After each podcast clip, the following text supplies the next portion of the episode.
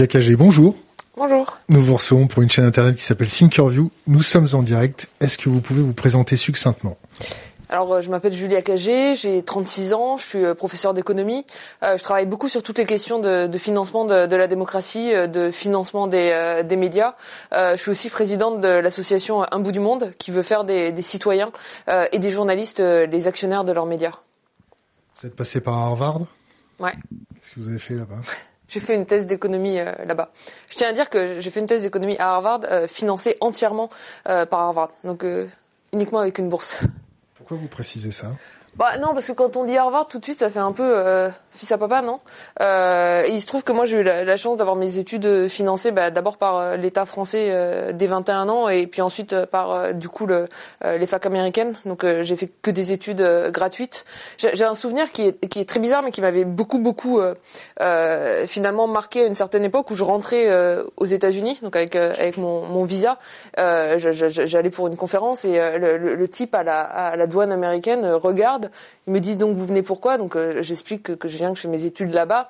Il m'avait dit comme ça en anglais euh, ah pauvre petite fille riche.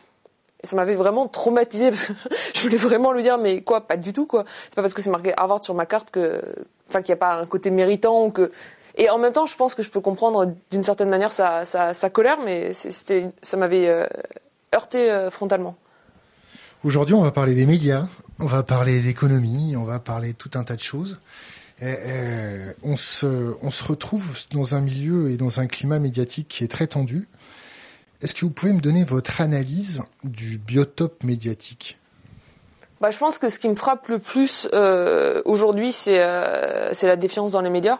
Euh, vous avez euh, moins d'un quart des Français qui, qui, ont confiance dans les médias.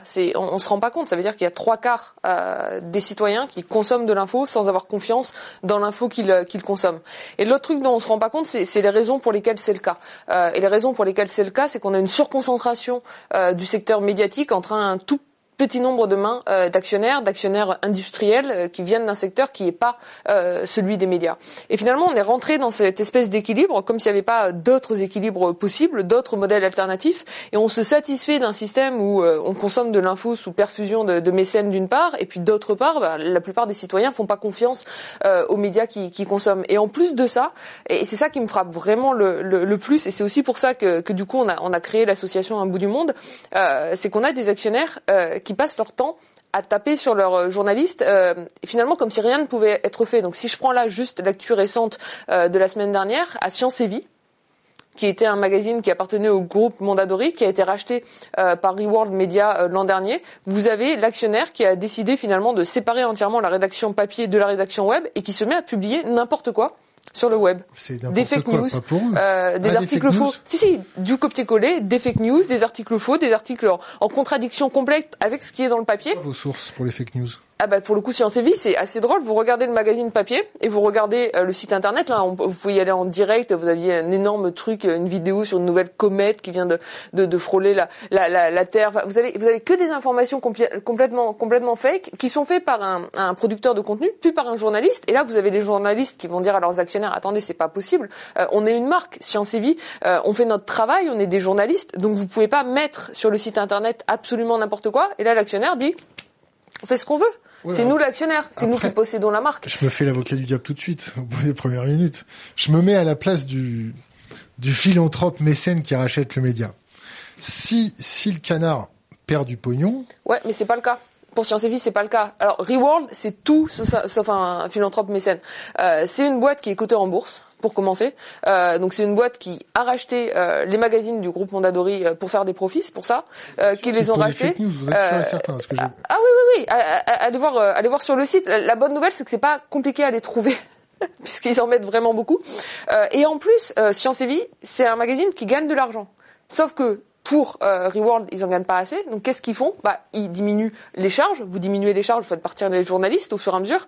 Euh, il y en a qui sont partis au moment du rachat. Là, ils les poussent tous, ils poussent la rédaction euh, vers la sortie. Et vous profitez de la marque parce qu'il y a encore plein de gens qui finalement sont habitués à Science et Vie, vont continuer à s'abonner pendant un, pendant un certain nombre d'années. Donc vous allez dégager des marges bénéficiaires grâce à ça, euh, en produisant pour le coup du fake, de la mauvaise qualité en ligne. Vous allez tuer un média, mais vous vous en moquez parce que dans 5 ou 10 ans, vous ressortez de là, vous avez fait un dividende par rapport rapport au prix auquel vous avez racheté le groupe. On appelle ça de la yellow press, c'est ça?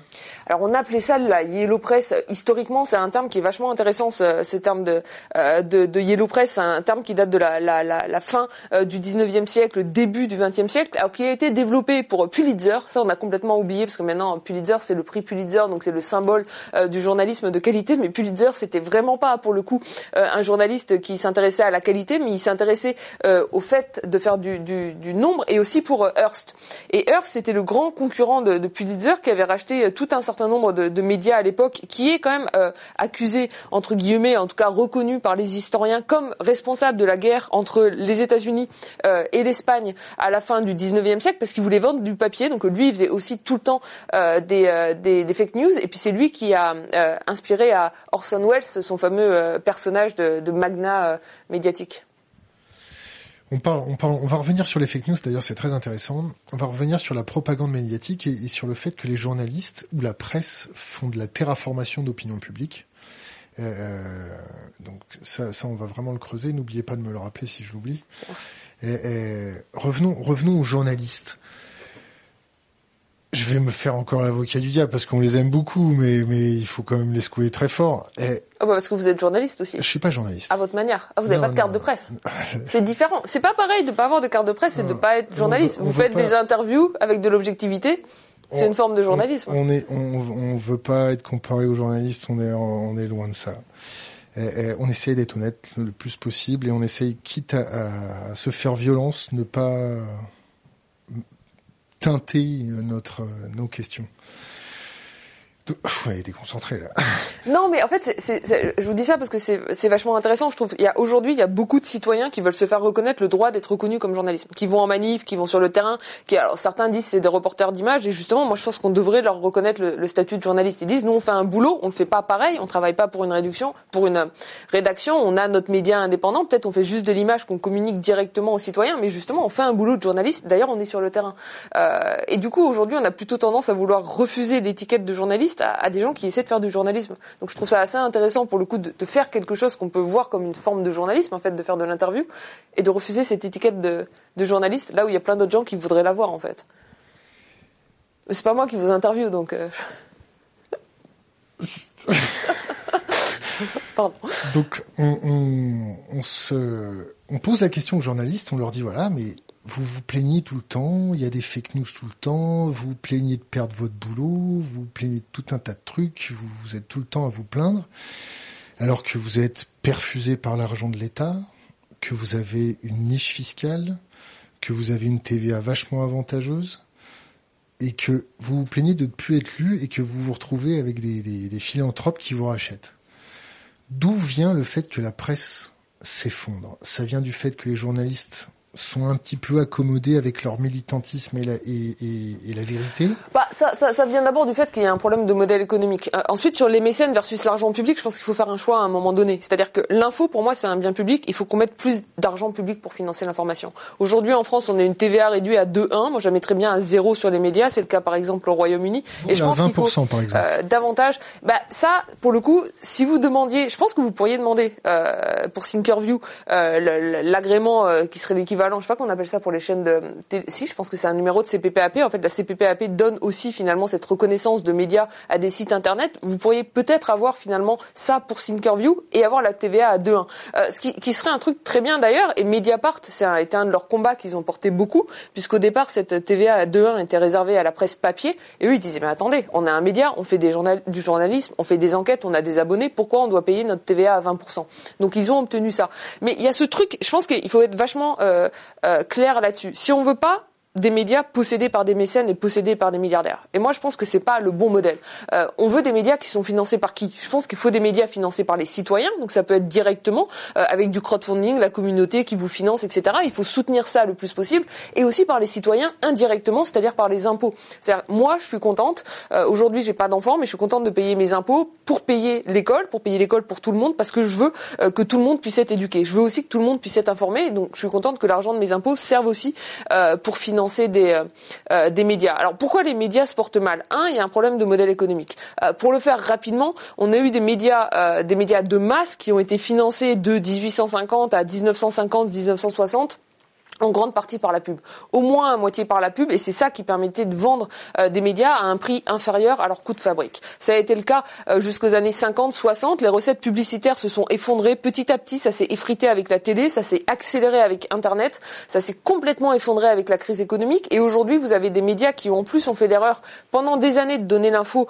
à euh, consommer gratuitement. Donc en fait, les gens comprennent plus vraiment pourquoi il faudrait payer pour de l'info qu'on leur a donné gratuitement pendant des années. Il n'y a plus les revenus publicitaires. Donc un, il y a un problème pour les médias qui est un problème de modèle économique. Il faut retrouver un modèle économique. Et deux, en l'absence de modèle économique, on a fait quoi? Eh ben, on a laissé ces médias être rachetés par des mécènes, entre guillemets, des grands industriels qui étaient prêts à perdre de l'argent dans le secteur des médias. Attention, je dis perdre de l'argent dans le secteur des médias parce qu'il y en a beaucoup qui l'ont fait pour retrouver euh, de l'argent de l'autre main. C'est-à-dire que ça leur fait des entrées. Quand Bezos rachète le Washington Post, euh, il sait très bien que ça va l'aider aussi euh, pour qu'il n'y ait pas trop de régulation du e-commerce aux États-Unis. Et finalement, les lecteurs sont pas complètement imbéciles. Ils se disent quoi, les lecteurs? Ils se disent, je consomme aujourd'hui une info que je ne paie pas. Je la paie pas directement, je m'abonne pas. Je la paie pas indirectement parce que de plus en plus tout le monde met des bloqueurs de publicité et c'est très bien. Je la paie pas énormément comme citoyen parce qu'il y a des aides à la presse, mais en fait en masse, si vous enlevez la TVA à taux réduit et le soutien public à l'agence France Presse, c'est pas tellement important. Ça, je vais revenir aux niches fiscales. Et à l'arrivée, en fait, ils se disent mais pourquoi il y a des gens qui sont prêts à payer pour produire de l'info que je ne paie pas pour consommer? Et du coup, ils s'interrogent. Et c'est ça qui crée la défiance. Et c'est ça en fait qu'il faut repenser. Sur la niche fiscale du, journaliste, ça je pense que c'est un truc qu'on aurait dû supprimer depuis longtemps. C'est pas une manière en plus de subventionner la production d'informations. Quand vous faites la TVA à taux réduit, ça permet de vendre moins cher un journal. Euh, la niche fiscale, il faut la supprimer. Après, il faut quand même savoir que c'est pas rattaché à la carte de presse. Donc n'importe qui finalement peut demander à en bénéficier en mettant sur sa feuille d'impôt je suis journaliste et en fait à partir du moment où l'administration fiscale le reconnaît comme journaliste, il bénéficie de cette niche fiscale. Je pense que c'est une vraie connerie. Euh, pour le coup, c'est un peu une spécificité euh, de la France. Et je pense que si on la supprimait enfin, on ferait beaucoup de bien à la profession dans son rapport avec les citoyens. Pour vous, qu'est-ce qu'il y a sur le, je dirais le trottoir comme média qui fait correctement son travail? On prend souvent comme exemple Disclose. On prend souvent comme exemple Mediapart. On prend souvent de temps en temps d'ailleurs Courrier International. Mm. Qui d'autre? Bah, Disclose, ils font un super boulot. Moi, je les ai vus euh, émerger. C'est cette, euh, ils se veulent comme une ONG de, de médias. C'est intéressant. L'info, c'est un bien public. Eux, ils font du média à but non lucratif. Ils font de l'enquête. Ils le font même pas pour eux-mêmes. Ils la redonnent euh, finalement à d'autres médias à consommer. Ils font un super boulot. Mediapart fait un super boulot. Reporter fait un super boulot. Les Jours, qui est un média indépendant, qui est pareil sur Internet avec un abonnement sans pub, fait absolument un super boulot. je pourrais en citer d'autres comme ça. Il y a, y a beaucoup de médias, notamment de médias en ligne, qui ont complètement révolutionné la manière de, faire du journalisme, qui font du super boulot.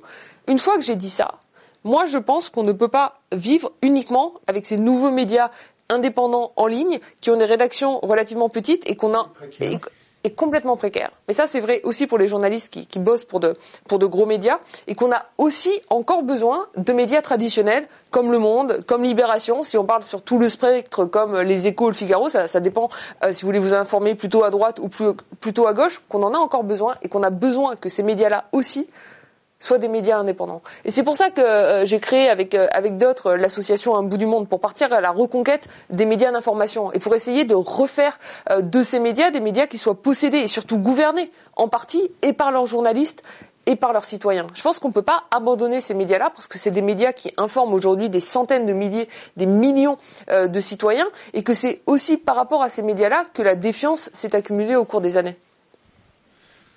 Le pire journal pour vous, c'est lequel? Bah, c'est valeurs actuelles. Pourquoi?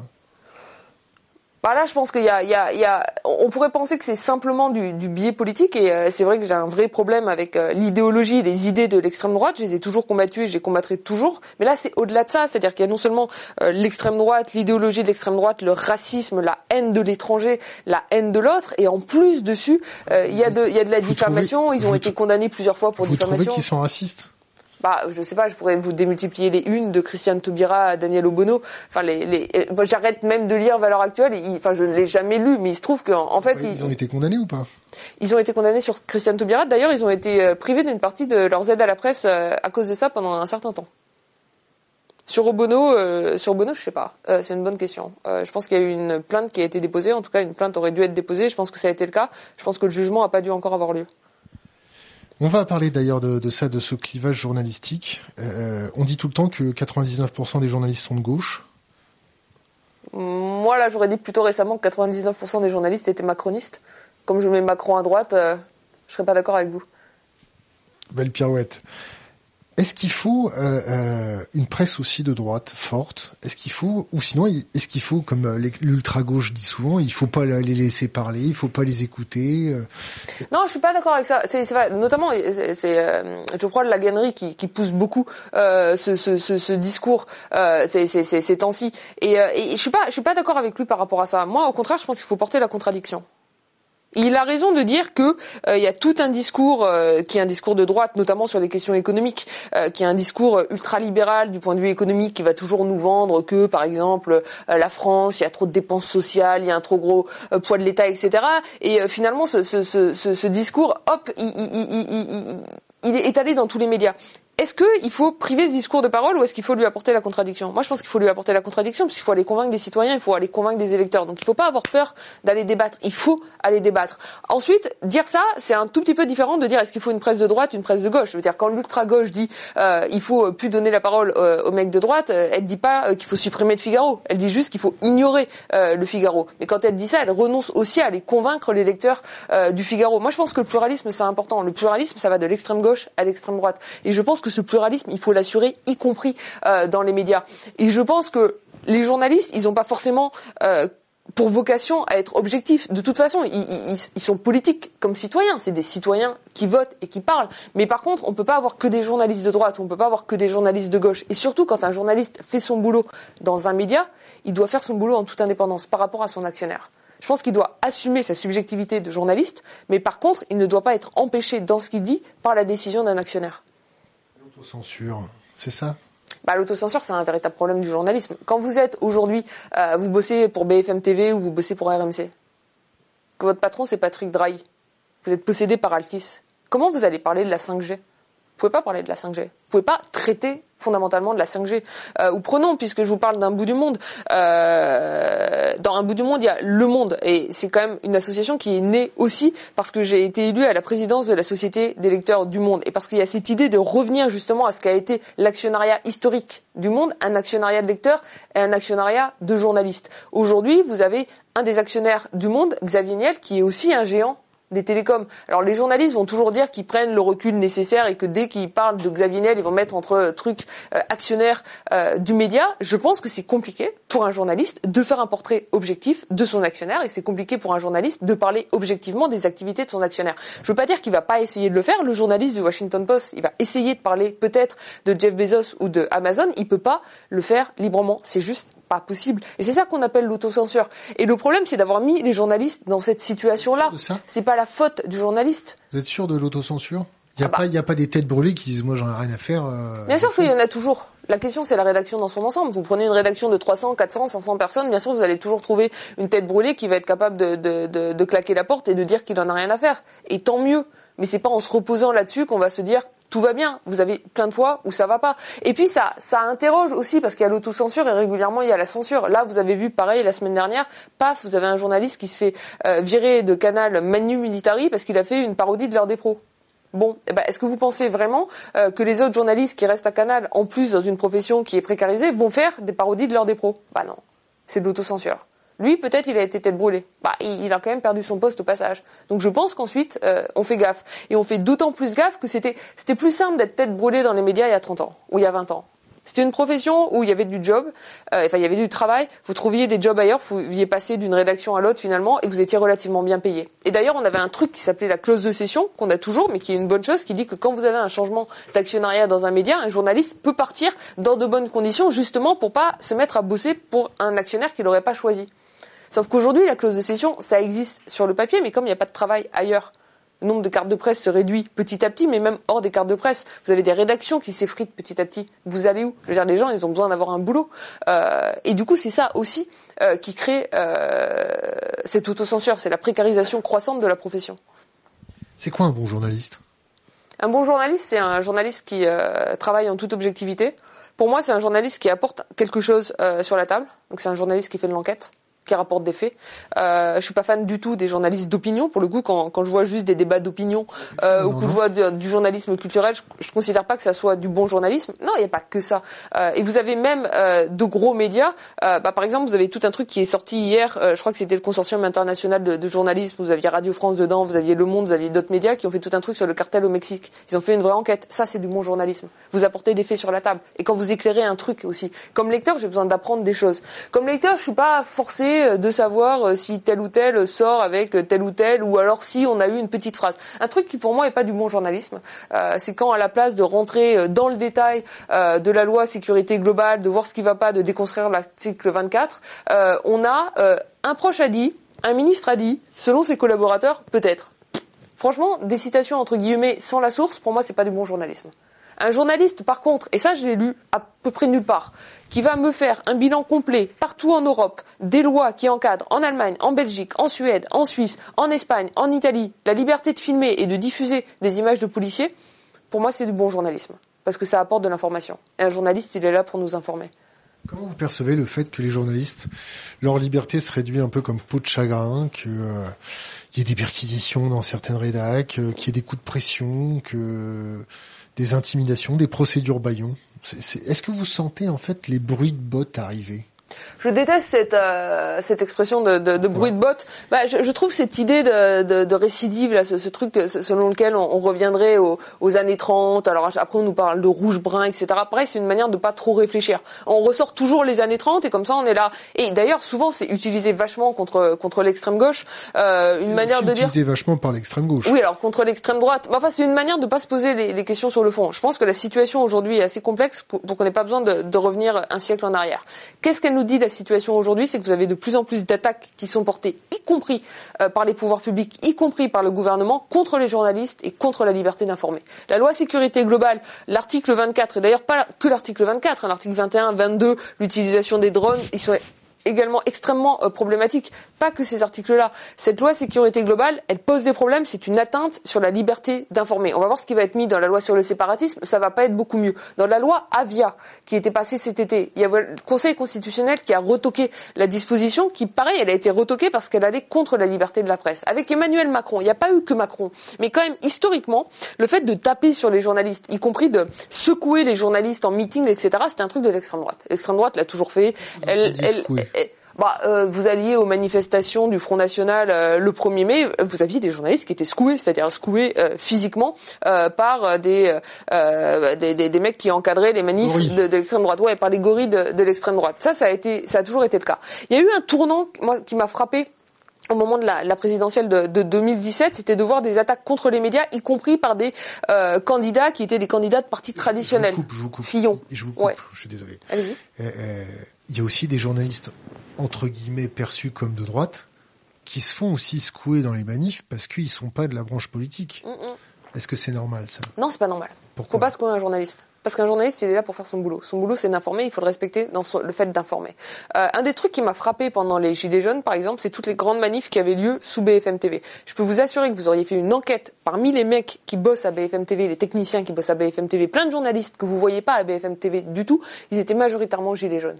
Alors forcément, les trois journalistes qui sont tous les jours à l'antenne avec le maquillage en train de sourire, eux ils sont pas gilets jaunes. Ils sont payés beaucoup plus, ils ont la sécurité de l'emploi euh, et puis ils ont aussi tout un certain prestige et eux ils le sont pas. Mais la plupart des salariés qui bossent pour ces boîtes-là ou qui bossent pour des titres de presse, hein, avant Drahi possédait l'Express, il a réduit l'Express à peau de chagrin, il arrêtait même de payer ses pigistes. Payez plus les photographes, payez les gens en facture. Donc vous êtes payé en facture, en fait avec la carte de presse, vous n'avez pas le droit normalement d'être journaliste. Il forçait à payer les gens en facture. C'était pas des gens euh, qui étaient de droite, mais on a identifié finalement tout les journalistes une espèce d'intelligentsia. C'est ça qui fait euh, que les journalistes sont bousculés, y compris euh, dans des manifs du coup de gauche et puis dans les manifs euh, d'extrême droite, on les bouscule parce qu'on les aime pas non plus. Et vous avez aussi du coup dans les partis traditionnels, je me souviens très bien, Fillon, qui faisait siffler les journalistes. Après Macron, il a fait ça aussi. Il a fait euh, un, euh, il a eu une des premières mesures qu'il a faites, euh, qui peut sembler anecdotique, mais qui était extrêmement violente. C'était de sortir l'AFP de l'Élysée où l'AFP avait toujours été. C'est une agence de presse, l'AFP, qui est là pour informer. C'est normal qu'elle soit au plus près du pouvoir pour informer. On n'a pas à aller la mettre dans un placard de l'autre côté de la rue. Plus près du pouvoir Ça... ou sous le robinet de l'information du pouvoir? Bah, quand vous êtes agencier à l'Élysée, forcément c'est plus simple pour obtenir des dépêches Ça, c'est vrai, mais ça vous permet aussi d'observer ce qu'on veut pas forcément vous montrer. C'est-à-dire qui rentre, qui sortent, les allées venues. Ça veut pas dire que le mec de l'AFP est journaliste à l'AFP pour aller prendre des dépêches qui est données par le pouvoir, mais il est là aussi pour observer. Et le fait de les retirer de l'Élysée, c'est une manière de les éloigner justement pour dire qu'il n'y avait pas de raison qu'ils soient au cœur de ce pouvoir pour pouvoir justement observer ce qui était en train de, se passer. Il y a eu toute la problématique euh, autour des, euh, des, accréditations. Il y a eu tout ce qui a été fait au moment de Benalla. La problématique euh, sur les accréditations? Bah, si vous voulez, là sur tous les déplacements d'Emmanuel Macron au cours des dernières semaines, c'est des déplacements auxquels la presse est plus accréditée. Donc il n'y a plus d'images. Vous pouvez plus faire vos images. Donc vous faites quoi? Vous prenez les images officielles. Je peux être vulgaire. Il faut bien lécher pour être accrédité? Bah non, justement dans une démocratie, il ne faut pas lécher pour être accrédité. Dans une démocratie, vous avez une carte de presse, vous êtes accrédité. Voilà, limite, on pourrait même se dire qu'il ne faut pas forcément une carte de presse, mais il y a un événement, vous êtes un média, vous allez couvrir l'événement, c'est votre droit. Il ne faut pas la demander, euh, l'accréditation. Alors après, pour les voyages officiels, on va dire, ah oui, mais il y a une petit, un petit nombre de places dans le train ou dans l'avion. Ok, mais quand vous avez des événements qui sont organisés, il y a eu cette problématique pendant les meetings de campagne. Vous aviez des meetings de campagne où les caméras des médias pouvaient plus rentrer. C'était que les images officielles. Ça, c'est des atteintes contre la liberté d'informer. Ensuite, ça c'est encore plus grave. Vous parliez des procédures Bayon. Il y a tout ce qui a été introduit dans les lois euh, autour du secret des affaires. La directive secret des affaires, elle était déjà pas terrible au niveau européen, mais alors sa retranscription en droit français, c'est une manière d'empêcher euh, les journalistes de faire leur boulot. Et vous les empêchez de deux manières. C'est que un, ces procédures Bayon, parfois, elles ont des effets très concrets. Deux, Interrogez un Fabrice Arfi. Fabrice Arfi, va vous dire quoi? Bah Que souvent, en fait, à la place de pouvoir faire son boulot, il est assis sur un banc au tribunal.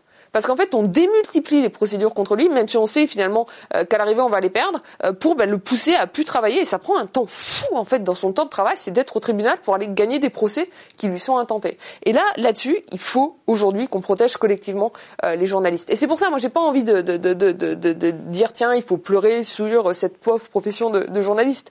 c'est juste que les journalistes, on en a besoin pour être informés en démocratie, et qu'aujourd'hui, on leur porte beaucoup de coups.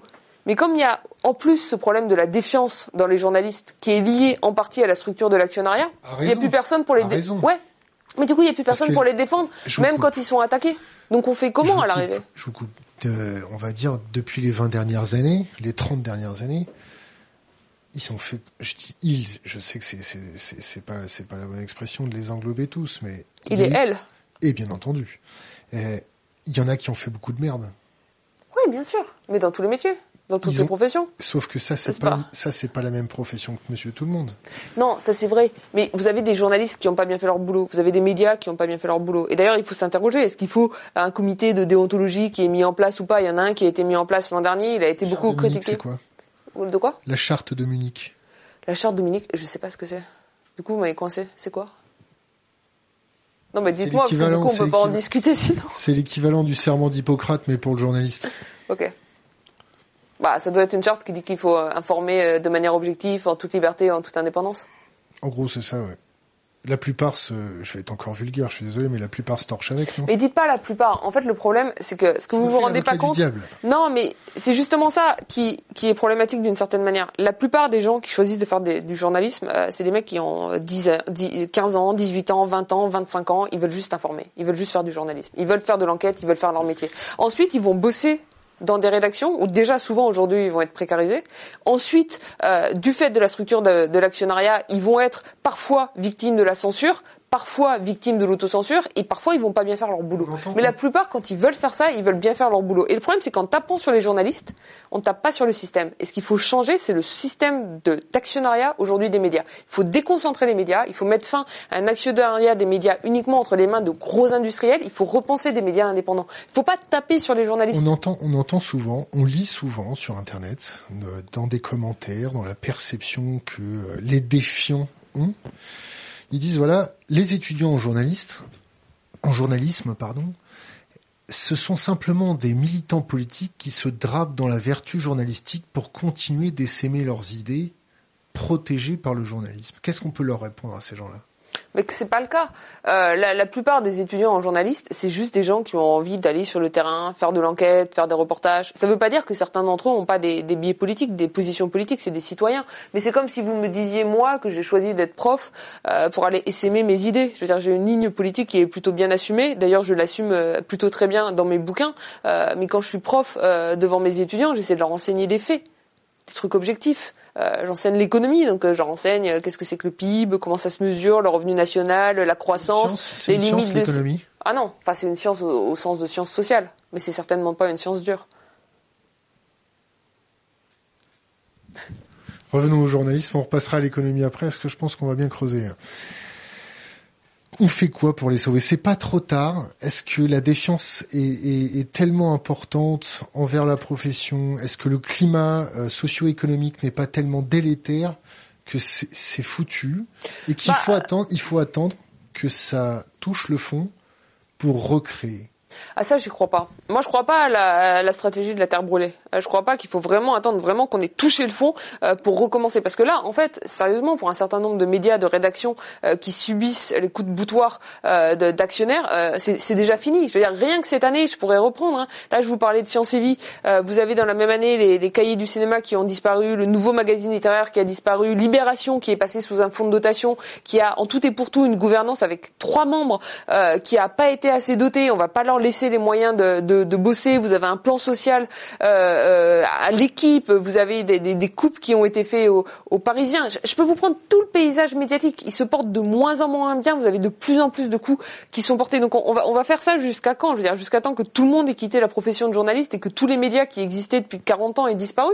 Encore une fois, moi je pense, je suis abonné euh, au jour. Je suis abonné euh, à, à, à, Mediapart. Euh, je, je, je, je, je, je, je, vais sur Reporter. je vais sur le vent se lève. Euh, j'ai soutenu dès leur création Disclose. Je peux vous en citer plein de, de, nouveaux médias et je passe plus de temps en fait à les consommer euh, que ce qu'on va appeler les, les, grands médias traditionnels. Sauf que je pense qu'on ne peut pas faire sans ces grands médias traditionnels et qu'il faut faire en sorte d'améliorer la situation.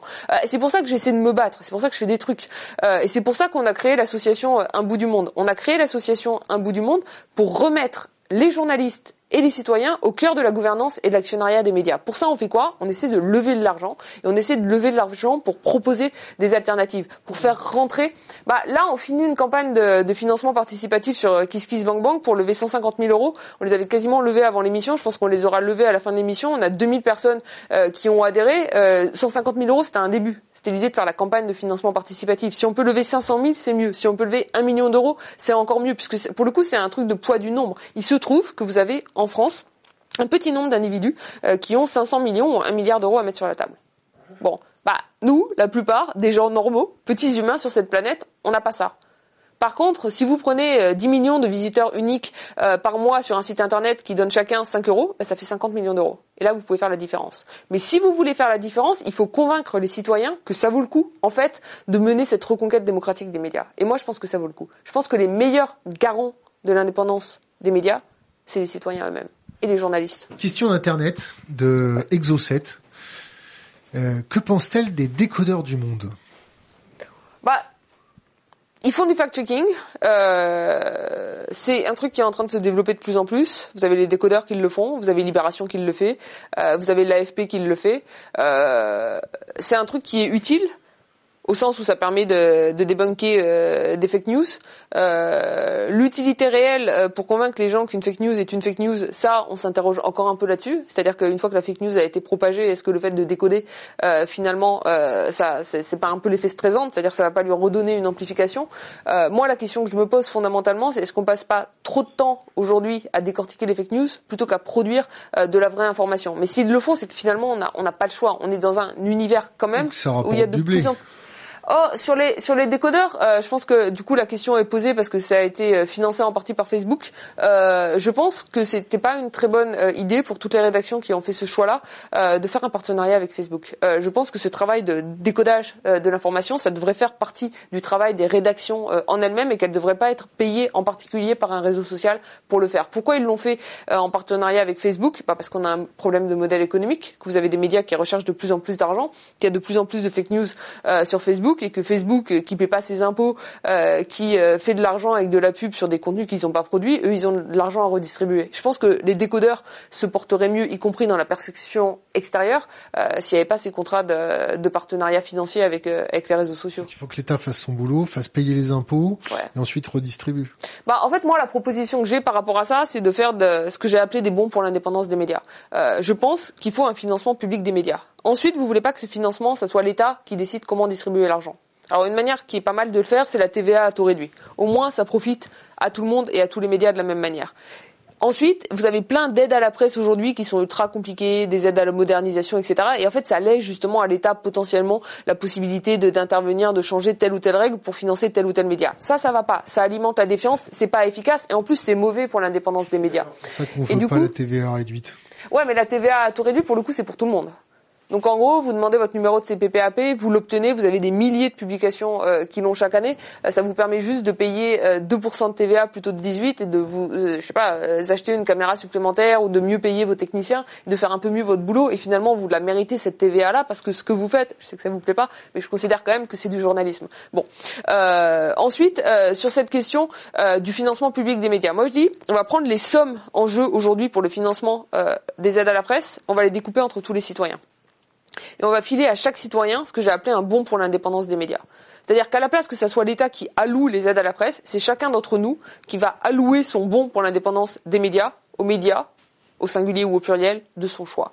Voilà. Euh, et ça se fait pas à travers un abonnement ou un crédit sur un abonnement, parce que je pense qu'il faut aussi qu'on puisse aider et financer des médias qui sont des médias gratuits.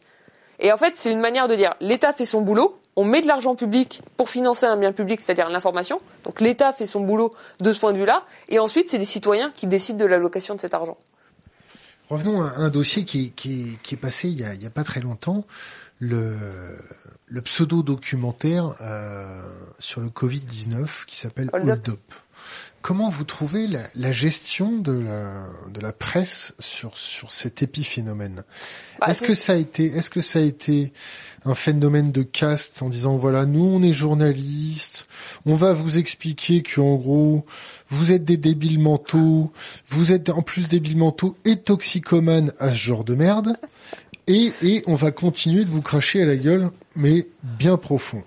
Bah alors présenté comme ça, comment vous voulez que je réponde euh, Moi, je pense que ce documentaire, il était presque inexistant. Euh, et il serait resté inexistant. C'est ce que je vous disais tout à l'heure avec le problème du fact-checking, c'est que vous faites un effet stressant. Euh, personne n'en aurait parlé. Il y avait la, la petite communauté. Comparer entre guillemets les complotistes à des débiles mentaux, ça ne fait que les renforcer. En fait, la question, c'est jusque où vous faites du fact-checking. Si un mec vous dit la Terre est plate, bon, vous n'allez pas aller le fact-checker. Euh, parce que d'une certaine façon, un, c'est pas un propos euh, qui est potentiellement dangereux, et puis deux, vous vous dites qu'en fait 99,9% de la population va pas le croire et que la Terre est pas plate. Maintenant, si, quelqu'un vous dit, si un mec d'extrême droite dit la Terre est ronde. Ah mais c'est pas parce qu'il est d'extrême droite qu'il dit que des conneries. Enfin et ça serait, enfin ça serait beaucoup mieux d'ailleurs si les gens d'extrême droite disaient que des conneries, euh, ils auraient moins de poids dans les urnes. Mais maintenant, si quelqu'un vous dit, alors ça peut être Trump, il vous dit, vous prenez de l'eau de javel si vous avez le Covid 19. Bon là c'est quand même un tout petit peu embêtant. Alors pourriez vous dire on va pas le fact-checker parce que bon ça sert à rien. Mais si maintenant on vous dit par exemple que hydroxychloroquine. Alors là c'est un tout petit peu plus compliqué. Parce que là déjà on rentre dans une controverse qui est une controverse scientifique et là pour le coup il y a un rôle à jouer des journalistes. Je veux dire, moi. Il n'y a plus de journalistes scientifiques. Ah bah ouais, mais tout à l'heure on parlait de science et vie. C'est pour ça aussi que quand il y en a, il faut se mobiliser pour les protéger et leur permettre de faire leur boulot. Mais prenons le, le cas de l'hydroxychloroquine et de Didier Raoult. Moi, perso, euh, j'ai fait de, j'ai fait de l'éco, euh, j'ai fait des sciences sociales, euh, j'ai pas fait de sciences dures. Euh, je suis pas capable fondamentalement de lire toutes les publications scientifiques qui vont me dire si oui ou non c'est efficace. Et c'est pas mon boulot. Et j'ai pas le temps. Et comme citoyenne, pourtant, j'ai envie d'être informée. Bah ça, normalement, c'est le boulot des journalistes de le faire et de me dire si finalement, avec ce qui est publié à droite, ce qui est publié à gauche, ça marche plutôt bien ou pas l'hydroxychloroquine. C'est pareil pour euh, pour les vaccins. Je veux dire là pour les vaccins, euh, moi perso, je vous dis mon opinion. Mais là c'est pour le coup c'est pas une opinion de chercheur, c'est comme citoyen. Ouais, je vais me faire vacciner. J'ai plutôt tendance à, croire en la science et je vais plutôt me faire vacciner. En même temps, pour le coup, je comprends parfaitement les gens qui s'interrogent. Pendant des années, on nous a dit qu'un vaccin ça prenait entre 5 et 10 ans pour être développé. En avril de l'an dernier, on nous disait même que pour la Covid-19, en mettant tous les moyens du monde, il faudrait peut-être 3, 4, 5 ans et qu'un vaccin, on l'aurait pas en un an. Là, on a un vaccin en un an. Moi, je comprends vraiment que les gens s'interrogent. Je comprends que les gens s'interrogent. Et ça fait partie du boulot des journalistes de dire le pour et de dire le contre. Là où il n'y a pas de journalisme, et on aurait un mauvais journalisme, et on aurait un problème, c'est si vous avez des journalistes parce que soit ils font des ménages pour l'industrie pharmaceutique, soit euh, vous avez euh, des pubs qui sont payés par l'industrie pharmaceutique ou du euh, de la, du public reportage. Vous avez des journalistes qui vous disent ah il faut prendre le vaccin parce qu'ils sont payés pour. Là, c'est plus de l'info, ça va pas du tout. Par contre, le fait qu'on nous informe là-dessus ou qu'on prend un documentaire comme Hold Up et qu'on essaie de voir ce qui est vrai, ce qui est faux. Une question légitime qu'il soulève. La gestion de la crise. Ouais. Ils ont raison de soulever des questions légitimes. Et tout n'était pas faux dans le documentaire. Je veux dire, prenez la minute 1 à la minute 1h30. 95% et en même temps, euh, il y avait poubelle. énormément de choses à mettre à la poubelle. Mais à partir du moment où tout n'était pas faux et que c'était légitime de s'interroger, c'est là où je voulais en venir. C'est pas évident sur l'hydroxychloroquine ni sur les vaccins. Donc en fait, vous aviez des gens qui allaient regarder ce documentaire. C'est pas prendre les gens pour des cons, de dire c'est des complotistes et de les montrer du doigt. C'est prendre les gens pour des gens intelligents et de leur dire attendez, vous consommez ça, nous on va vous dire ce qui est vrai, ce qui est faux, faites-vous votre opinion. Si vous voulez que les gens se fassent leur opinion, il faut les informer. Et une manière de les informer, c'est aussi finalement de prendre du contenu, de trucs qui est publié et de dire dedans ce qui est vrai et ce qui est pas vrai. Les informer d'une façon bienveillante, ça veut dire pas porter de jugement sur eux? Bien sûr qu'il faut pas porter de jugement sur les gens, mais ça c'est pas le problème que des journalistes, c'est le problème des femmes et des hommes politiques. Euh, je veux dire pourquoi la gauche se prend le, le, le mur depuis euh, des années? Regardez la manière euh, dont a été... non mais regardez Benoît Hamon. ah bah Benoît Hamon, lui il s'est pris même le plancher. Euh, mais euh, regardez la, la manière euh, dont on traite l'électorat de Donald Trump vu de France. C'était vraiment frappant. Moi, ça m'a beaucoup frappé. Euh, la, la, la, tous les reportages qui allaient filmer euh, les, les, électeurs de Biden et les électeurs de Trump. À chaque fois, les électeurs de Biden, ils étaient plutôt euh, bien foutus, beaux gosses, ils avaient un, un, raisonnement vachement rationnel, toujours bien leur masque sur la bouche, etc. Les électeurs de Trump, ils étaient tous à moitié obèses, avec un chapeau de cow-boy, euh, des, des, des t-shirts avec de des faute, étoiles. hein, le coup de Mais non, c'est pas ça que je veux dire. Tous les électeurs de Trump sont pas obèses avec un chapeau de cow-boy et des t-shirts à étoiles. Ils étaient sélectionnés comme ça pour montrer d'un côté l'électeur de Trump, de, de Biden rationnel qu'on comprend, et pour montrer de l'autre côté l'électeur de Trump qui du coup devient facile à moquer. Mais vous avez quasiment la moitié des Américains qui ont voté pour Trump, et tous les mecs qui ont voté pour Trump ne ressemblent pas à ça. Et ce que je veux dire, c'est que c'est une manière finalement de regarder avec bienveillance ce qui est en train de se passer et de dire oh, on les comprend pas, regardez ils sont tous irrationnels. Heureusement qu'il y a les démocrates qui ont voté pour Biden. Et ça, ça va pas, parce qu'en fait, ça évite de s'interroger sur les raisons pour lesquelles les gens votent pour Trump. Pas la même Et ça avec- évite de s'interroger en France aussi sur les raisons pour lesquelles, par exemple, Les les, gens votent pour l'extrême droite. Et pourquoi, pourquoi Ou pour les gilets les gilets jaunes à chaque fois? D'ailleurs, c'était Mais tout le dégueulasse monde, de tout le monde l'a pas fait. Hein. Vous avez des gens, euh, François Ruffin, Oui, mais il est Ruffin, allé faire un documentaire avec les gilets jaunes. Il a pris du temps avec les gilets jaunes. Il a traité médiatiquement avec respect les gilets Vous jaunes. percevez qu'en France, on a essayé d'influencer l'opinion publique en présentant les gilets jaunes comme des attardés, antisémites, qui picolent et qui, qui, qui ont des revendications complètement euh, foufou. Pourquoi on a, on a essayé de faire ça? Nous, on connaît des gilets Parce que jaunes. ça nous rassure. Ils sont chefs d'entreprise, bien sûr. ils payent leurs impôts, ils essaient de faire euh, et, et ils, ils- Mais ils peuvent picoler aussi. Hein. C'est pas un défaut fondamentalement, mais euh, euh, mais parce que d'une certaine manière, ça avec nous modération. avec modération. Euh, parce que d'une certaine manière, ça nous rassure. Je pense que le, le, le- Sur qui? Bah, vous dites les journalistes qui informent les citoyens en présentant les gilets jaunes comme des gens qui seraient pas assez éduqués, ultra violents, antisémites, etc. Ça évite de s'interroger sur les raisons pour lesquelles vous avez des gens qui sont aussi en colère contre le pouvoir et contre la société. Ça évite de s'interroger sur le niveau d'inégalité, ça évite de s'interroger sur la pauvreté qui est rampante, ça évite de s'interroger sur le fait que vous avez vraiment des gens qui sont à 5 euros près à la fin du mois, qui arrivent plus à finir euh, leur mois, ça évite de s'interroger sur tout ça. Et ce qui était vraiment frappant, enfin moi ce qui m'a vraiment tué euh, dans, dans la couverture médiatique parfois, c'était à la fois la couverture médiatique et même les, les, les réactions des lecteurs. On apprend vachement en fait en, en regardant les, les commentaires en, en, bas de page. Il y avait eu tout un article qui avait été fait, une enquête. Là pour le coup, elle avait aussi vraiment pris le temps de, de le faire et d'aller avec les gilets jaunes de Florence Obnas dans le monde. Elle avait pris le temps d'aller et d'enquêter, et de passer du temps avec des gilets jaunes. Et puis elle expliquait que, euh, eh ben oui, il y avait telle activité qui avait été supprimée, ou alors euh, ils avaient décidé qu'ils pouvaient plus aller au resto, ou alors leur fille qui allait à l'équitation, elle n'est plus à l'équitation. Et vous aviez des commentaires qui étaient ultra violents dessous, où les gens disaient, mais alors attendez, euh, pourquoi ils nous embêtent ces gilets jaunes, pourquoi ils râlent toute la journée alors qu'ils ont de quoi aller au restaurant Euh, Finalement, ils sont pas à 5 euros près par mois. Et je pense qu'en fait, ça témoigne aussi en partie qu'on a une précarisation croissante en France avec l'appauvrissement de toute une partie de la population qui a peur de tomber du mauvais côté finalement et le fait de mettre une espèce de frontière y compris dans la construction médiatique très forte entre les gilets jaunes d'une part et eux qui sont pas loin finalement d'un point de vue financier euh, d'être euh, au, au bord de la situation des gilets jaunes ça les rassure. Parce qu'ils se disent attendez c'est juste c'est pas nous et d'ailleurs, nous, on est plus éduqués, nous, on n'est pas antisémites, nous, on n'est pas violents. Et ça, les médias euh, s'en sont vachement nourris. Et ensuite, vous avez toute une problématique. Et ça, c'est la problématique euh, Bolloré, si je peux la résumer comme ça. Vous avez toute la problématique CNews, euh, qui fait ça aussi pour alimenter une espèce de, de haine, une espèce de construction médiatique, euh, qui essaie aussi de finalement euh, complètement binariser le, le, le, débat public en, en, en, mettant au centre ce qui serait un espèce de, de, de pôle de responsabilité, de, de sagesse, de progressisme, qui serait le macronisme. Et puis tout le reste, ça serait les populistes les gilets jaunes. On fait cette construction médiatique là parce qu'en fait, du coup, la, seule position qui serait la, la, position raisonnable, ça serait Macron au centre. Et c'est de ça aussi euh, qu'il faut absolument sortir. C'est de ça dont il faut euh, absolument euh, s'échapper. Et ce qu'il faut réintroduire, bah, c'est de la délibération politique, c'est du débat politique. et ça, ça suppose d'avoir des médias de qualité qui nous informent véritablement sur ce qui se passe. Bien du courage. Le, la polémique The, Lancet, quand, quand euh, alors, on n'est ni pro, ni contre, ni pour, ni, ni, contre. On voit l'intelligentsia journalistique, je vais être vulgaire encore, je suis désolé, défoncer le professeur Raoult en disant voilà, The Lancet a sorti, la parole de Dieu est arrivée sur Terre, vous vous rendez bien compte, le pépère avec sa bague tête de mort, il racontait que n'importe quoi. Et puis après, ils se sont rendus compte qu'ils avaient. Je dirais pas que vous avez une bague de tête de mort. Ouais. J'ai noté tout à l'heure mais vous n'avez pas vu ce qui est marqué dessus hein Non, je n'étais pas assez près. D'accord. Donc le, The Lancet a, a, a, fait de la merde. Ouais.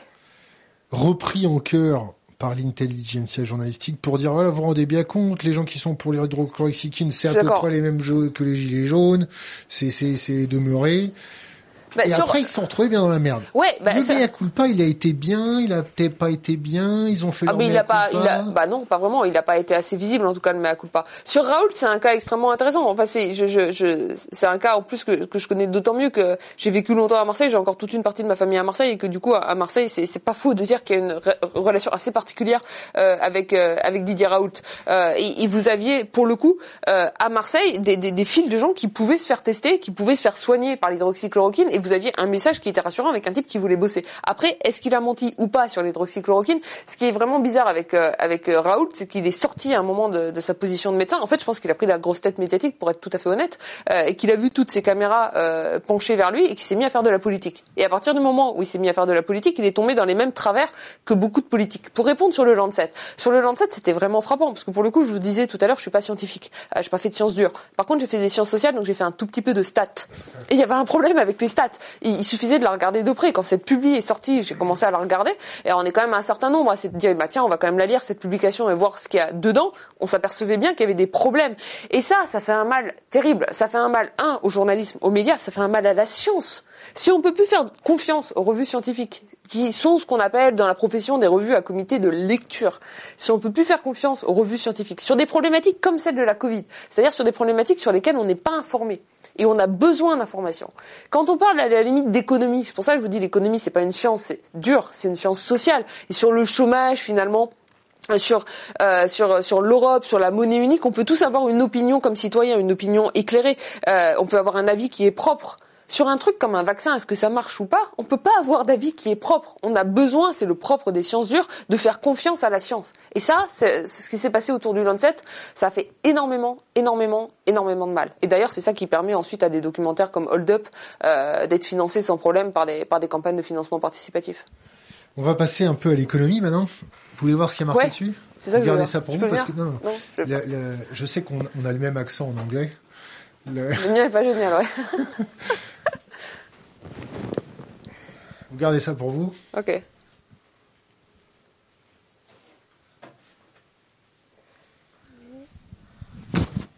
On est bon? Ouais. C'est pas mal. Je dis à tout le monde, elle est pas cassée.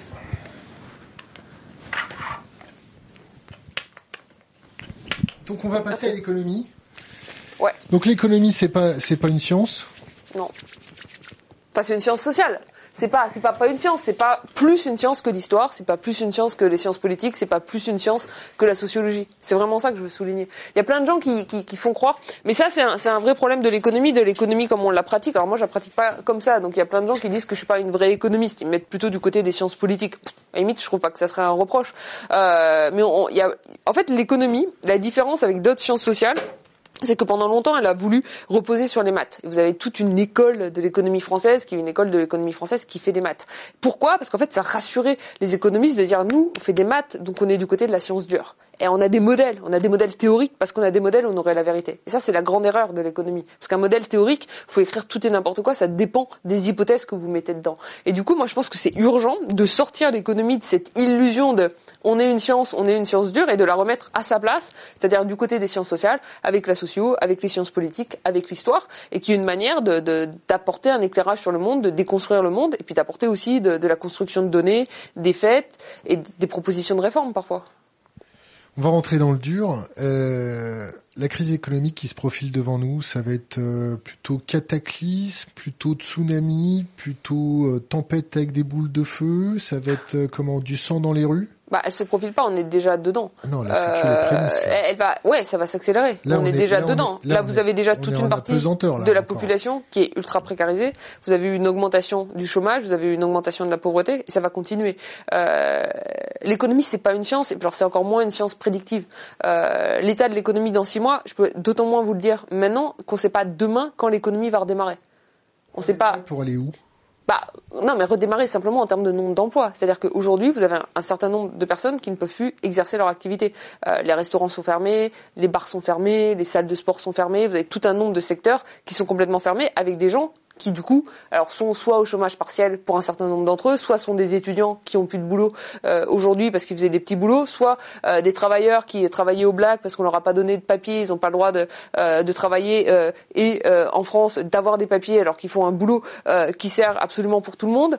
tous ces gens-là aujourd'hui ils sont sur le carreau. Alors on a mis en place un certain nombre de, de tampons de protection, ce qui marche très bien d'ailleurs pour les travailleurs salariés les gens en CDI, c'est-à-dire que le chômage partiel, ça a très bien marché en France, et ça, on peut s'en féliciter. Sauf qu'en fait, ce dont on s'aperçoit, c'est que, et là, on en revient peut-être à Benoît Hamon, euh, c'est que le chômage partiel, c'est bien euh, pour les gens qui ont un job en CDI et que tous les gens qui sont auto-entrepreneurs, vous savez, toute l'économie euh, de, super tech, chacun est son propre patron à la Emmanuel Macron, bah, en fait, eux, ils sont pas du tout protégés. Ils se retrouvent aujourd'hui sur le carreau. Donc là, il y a une précarisation euh, absolument euh, croissante. Ensuite, par rapport à ça, du coup, je peux pas faire de prédiction parce que tout ce qui est café, bar, restaurant, tout ça, on ne sait pas quand ça va rouvrir. Si ça va être ouvert dans 20 janvier, le 20 février, dans six mois, si ça va refermer entre temps. Et ça, ça va nous dire le nombre de faillites, le nombre de gens qui vont pas réussir à payer leur loyer. Quand on dit les loyers, c'est les beaux commerciaux, mais c'est aussi les loyers euh, euh, là où ils vivent. C'est pas le nombre de gens qui vont se retrouver à la rue. Donc ça va être horrible. Ça, on le sait très bien. Je veux dire, à côté, euh, les, les jeunes, ça aurait été une toute petite secousse. La question, c'est comment on le gère?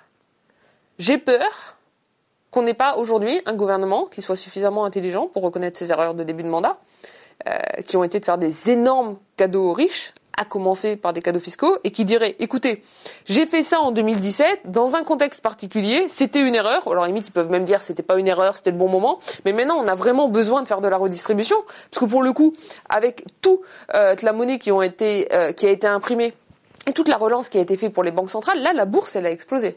Il y a des liquidités. Dans les banques, il y a des liquidités. Vous avez vraiment des gens qui ont gagné. Du côté financier, vous avez vraiment des gens qui, qui ont gagné de l'argent. Les inégalités, elles ont explosé. Il faut faire de la redistribution.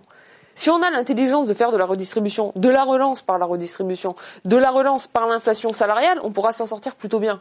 Le problème, c'est qu'avec le gouvernement actuel, on est plutôt euh, parti pour laisser les inégalités augmenter et on risque d'aller vraiment droit dans le mur.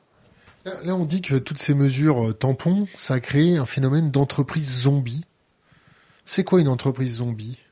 Bah, une entreprise zombie, c'est une entreprise qui continue à exister euh, sur le papier alors qu'elle a plus de véritable activité économique. Donc, euh, vous prenez un restaurant, par exemple, euh, vous mettez les salariés au chômage partiel. Le chômage partiel est payé en partie par par l'État. Vous avez du temps pour payer les loyers, des reports de loyers. Vous avez des reports de charges. Donc, votre restaurant, il peut continuer à exister alors qu'il n'a plus d'activité économique. C'est une entreprise zombie parce qu'on est dans une économie zombie. Ça marcherait pas si ce resto, il pouvait avoir son activité complètement normale ou le bar son activité complètement normale et il préférait finalement de rien faire toucher des aides et les gens rester chez eux et toucher le chômage partiel. Là, ça marche et c'est quand même pas mal qu'on ait ça euh, parce que sinon vous allez tuer toute une partie du, de tout, un pan euh, du secteur d'activité, euh, du savoir, du savoir-faire, mettre des gens sur le carreau, alors qu'en fait les gens veulent faire leur boulot, ils sont là pour faire leur boulot. En plus, il y a une demande, c'est-à-dire il y a une offre, il y a une demande truc basique de l'économie.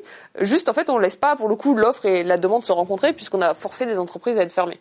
Donc là, c'est plutôt bien, en fait, qu'on les ait mis en position de zombies.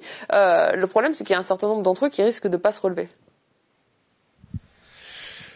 Qu'est-ce que vous pensez des marchés financiers, des agences de notation? Est-ce que les agences de notation, c'est un peu comme les journalistes? C'est-à-dire qu'ils sont payés par un tel, donc euh, ils donnent à peu près telle note Est-ce que c'est fiable? Bah, Le problème des agences de notation, euh, pour le coup, c'est le, leur modèle économique.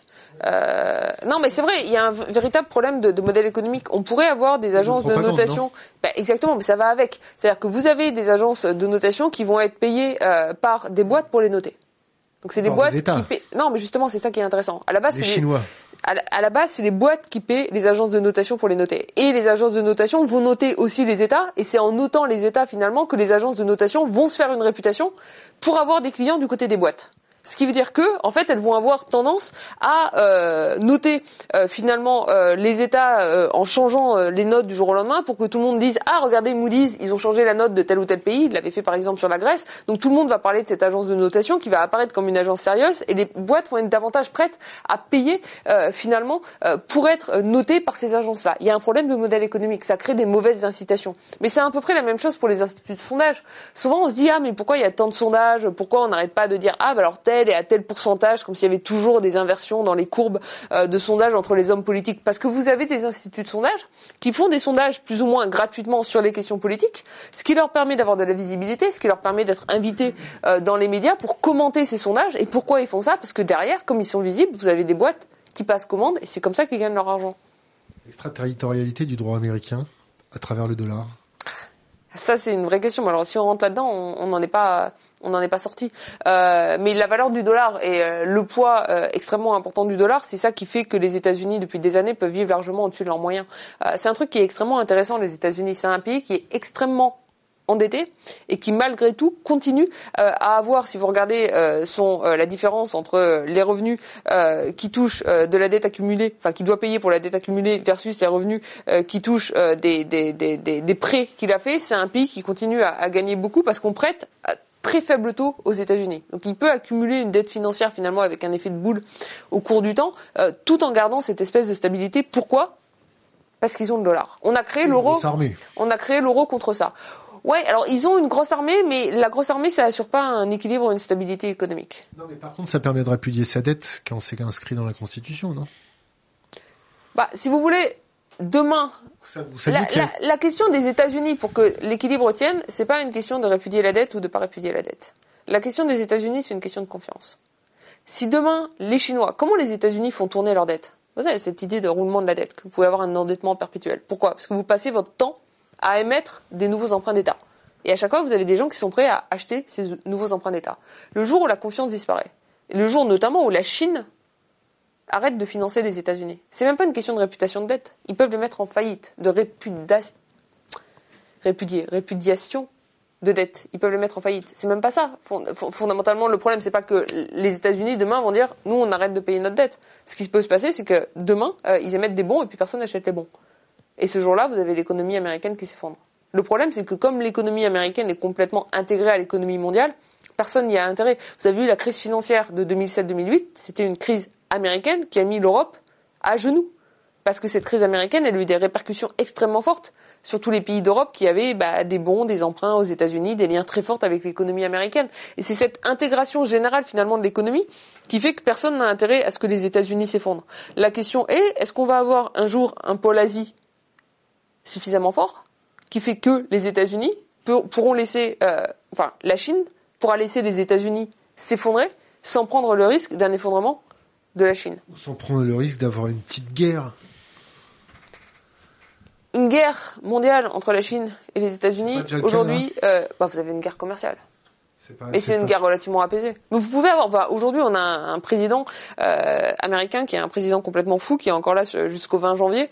Euh, personne n'a peur qu'il aille faire la guerre à la Chine. Euh, le fait que du jour au lendemain, il décide avant de partir d'envoyer une bombe nucléaire sur sur la Corée du Nord, je veux dire, ça, ça paraît complètement irréaliste. En, en, en même temps, il est relativement fou. Euh, alors après, on est tous nourris de séries. Il y a la série britannique qui s'appelle Years and Years, qui avait fait le pari que Trump était réélu euh, en, en, 2020 et, qui fait dans son scénario en 2024 le fait que Trump, avant de partir, il balance. Alors c'est sur une île à côté de la Chine, c'est pas sur la Corée du Nord, euh, une bombe nucléaire. Mais vous avez des tensions extrêmement fortes. En, en, vérité, aujourd'hui, les tensions militaires les plus fortes, euh, c'est pas entre la Chine et les États-Unis, c'est entre la Chine et l'Inde. Et tout ça, bien sûr qu'il faut le regarder euh, de près. Pour l'eau?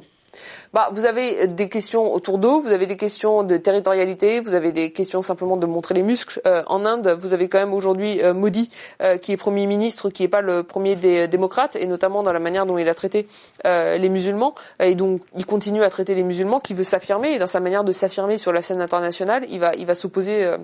de manière très forte aux, Chinois. Qu'est-ce que vous pensez du fait que l'Arabie Saoudite paye ses dividendes à crédit?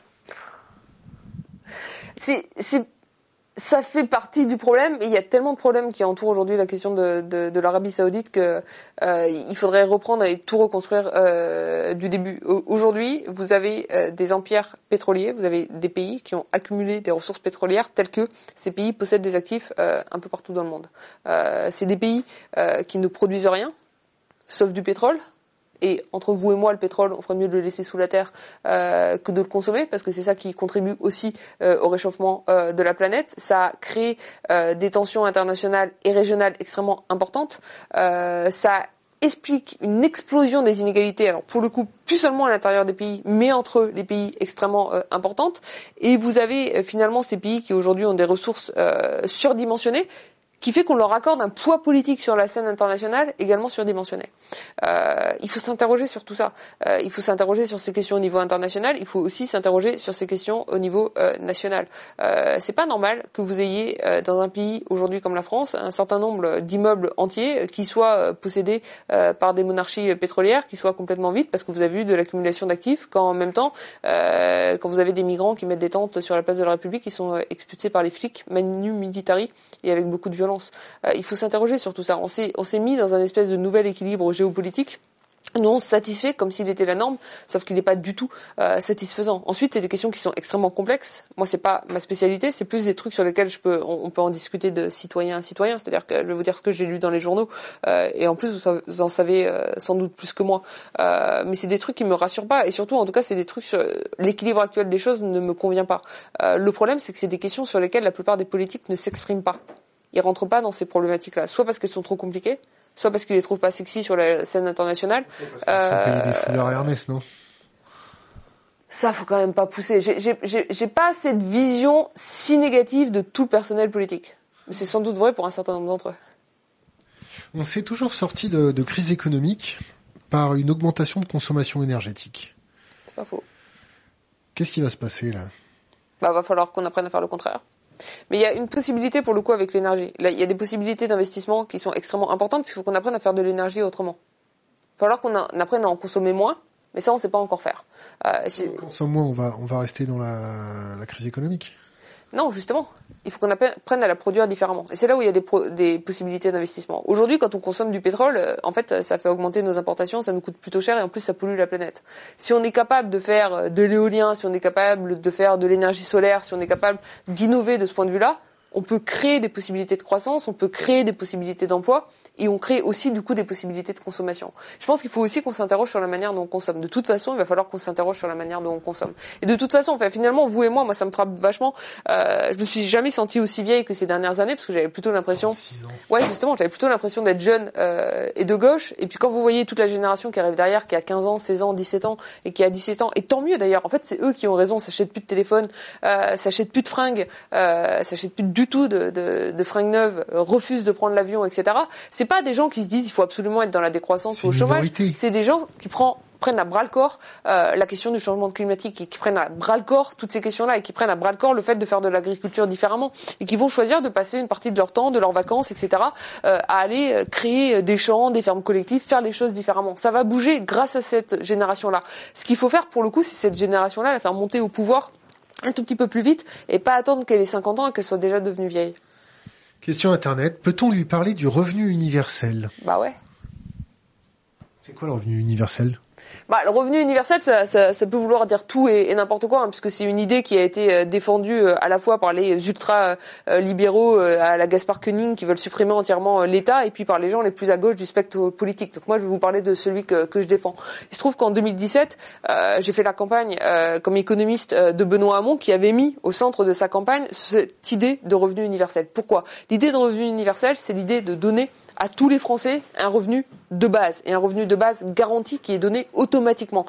Euh, je ne vais pas dire qu'il avait vu venir euh, la crise sanitaire, mais ce qu'il avait assez vu, euh, bien vu venir, c'est le fait qu'aujourd'hui les protections sociales qui existent, qui datent de 1945, finalement sont plus adaptées au système actuel. Ça marche très bien dans un système de salariat où vous avez le, le, chômage, vous avez tout qui est de manière faite de manière extrêmement lisse au cours du temps, mais ça marche pas pour les carrières heurtées, ça marche pas euh, pour les pour les plus précaires, pour les gens qui rentrent, qui sortent dans l'emploi, qui sont pas euh, en CDI pour toute leur vie. Pour ces gens-là, aujourd'hui, vous avez des protections euh, qui sont difficiles à obtenir en termes de temps, en termes de connaissances, en termes de savoir. Aujourd'hui, si vous voulez avoir le RSA en France, c'est pas automatique. C'est-à-dire que si vous avez plus de revenus en France aujourd'hui et que vous avez le droit au RSA, vous recevez pas automatiquement le RSA. Il faut aller faire une demande du RSA, il faut aller au guichet, il faut satisfaire un certain nombre de conditions régulièrement. Vous allez perdre le RSA au, passage. Et d'ailleurs, c'est pour ça que vous avez plein de gens qui vont pas demander leur RSA. Et ça, c'est extrêmement problématique parce qu'en plus, ceux qui le demandent le moins, euh, ce sont souvent ceux qui en ont le plus besoin et les plus précaires. et donc l'idée de dire, c'était qu'en fait, on veut quoi? On veut protéger, y compris les plus précaires, de manière automatique. Donc faisons en sorte que on ait 500, 600, 700 euros par mois. On peut discuter du montant qui soit donné à tous les Français chaque mois de manière automatique quand ils sont en dessous de ce revenu-là. Et c'est ça qu'on appelle le revenu universel. C'est l'automaticité d'un revenu de base qui fait qu'on ne laisse personne dans la misère, personne dans la précarité et que comme citoyen, quand on se réveille le matin et qu'on se regarde dans la glace, on peut se regarder un petit peu en face. C'est quoi les critiques du, revenu universel? Bah, il y en a eu plusieurs. Enfin, bah, si je vous raconte entièrement la, la, campagne de, de, Benoît Hamon, on s'est fait aussi un peu taper là-dessus. Euh, Benoît Hamon, il, a, il avait fait toute sa campagne des primaires en disant on va donner le revenu universel à tout le monde. C'est-à-dire, y compris si vous gagnez 1 million d'euros, 2 millions d'euros, 10 millions d'euros par mois, vous aurez votre chèque de 500 euros. C'est complètement universel de ce point de vue-là. Ce qui posait pas mal de problèmes, notamment le fait que si vous faites ça, en fait, artificiellement, euh, vous allez dépenser beaucoup, donc augmenter beaucoup les impôts et prendre de la main droite à quelqu'un euh, pour lui redonner de la main gauche. Bon.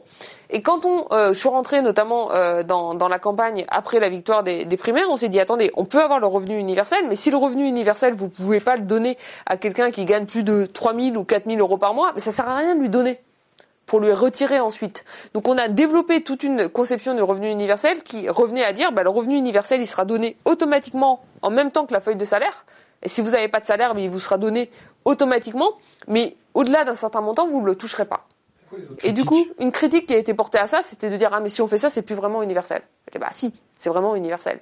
Euh, parce qu'en fait, tous les gens qui en ont besoin l'ont, l'ont automatiquement et l'ont sans en faire la demande.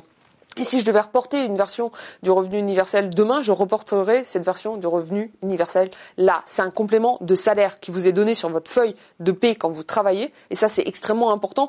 J'ai fait beaucoup, pour le coup, de meetings, beaucoup de rencontres. Je suis beaucoup allé en province. Euh, je faisais une campagne électorale. Vous faites une campagne électorale, vous allez parler aux gens et c'est tant mieux, ça vous rend beaucoup moins con. Et on devrait le faire beaucoup plus souvent. Bah, vous savez qui c'était en face?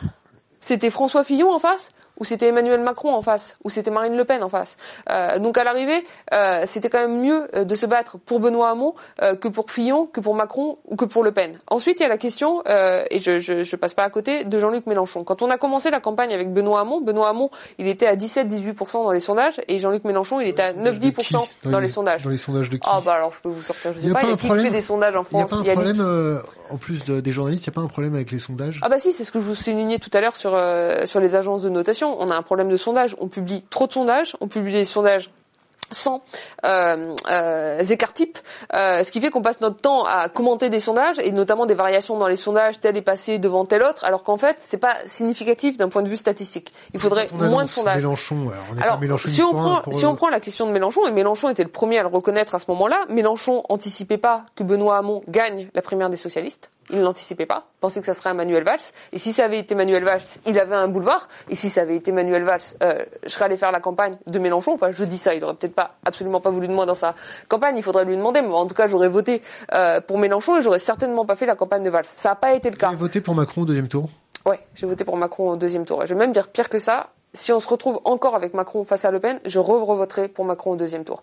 Même si je m'oppose très fortement tous les jours, en permanence, à la politique de Macron. Même si je pense que ce qu'il fait est extrêmement dangereux, même si j'ai de plus en plus de mal, finalement, euh, à voir la différence, euh, notamment sur des problématiques comme la loi sécurité globale, entre Macron et ce que proposerait une droite dure, je pense qu'aujourd'hui, euh, il y a encore une vraie différence entre les partis républicains et l'extrême droite, et je me battrai toujours contre le Rassemblement national. Ensuite, comme citoyenne, euh, bah, on disait tout à l'heure, j'ai 36 ans, c'est-à-dire que j'ai eu 18 ans en 2002, donc la première fois que j'ai voté, c'est en 2002.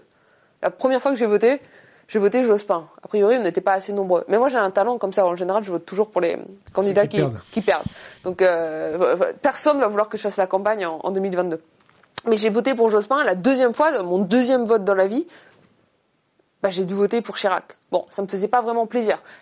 donc en fait, la deuxième fois que j'ai voté dans ma vie comme citoyenne, j'ai dû voter contre.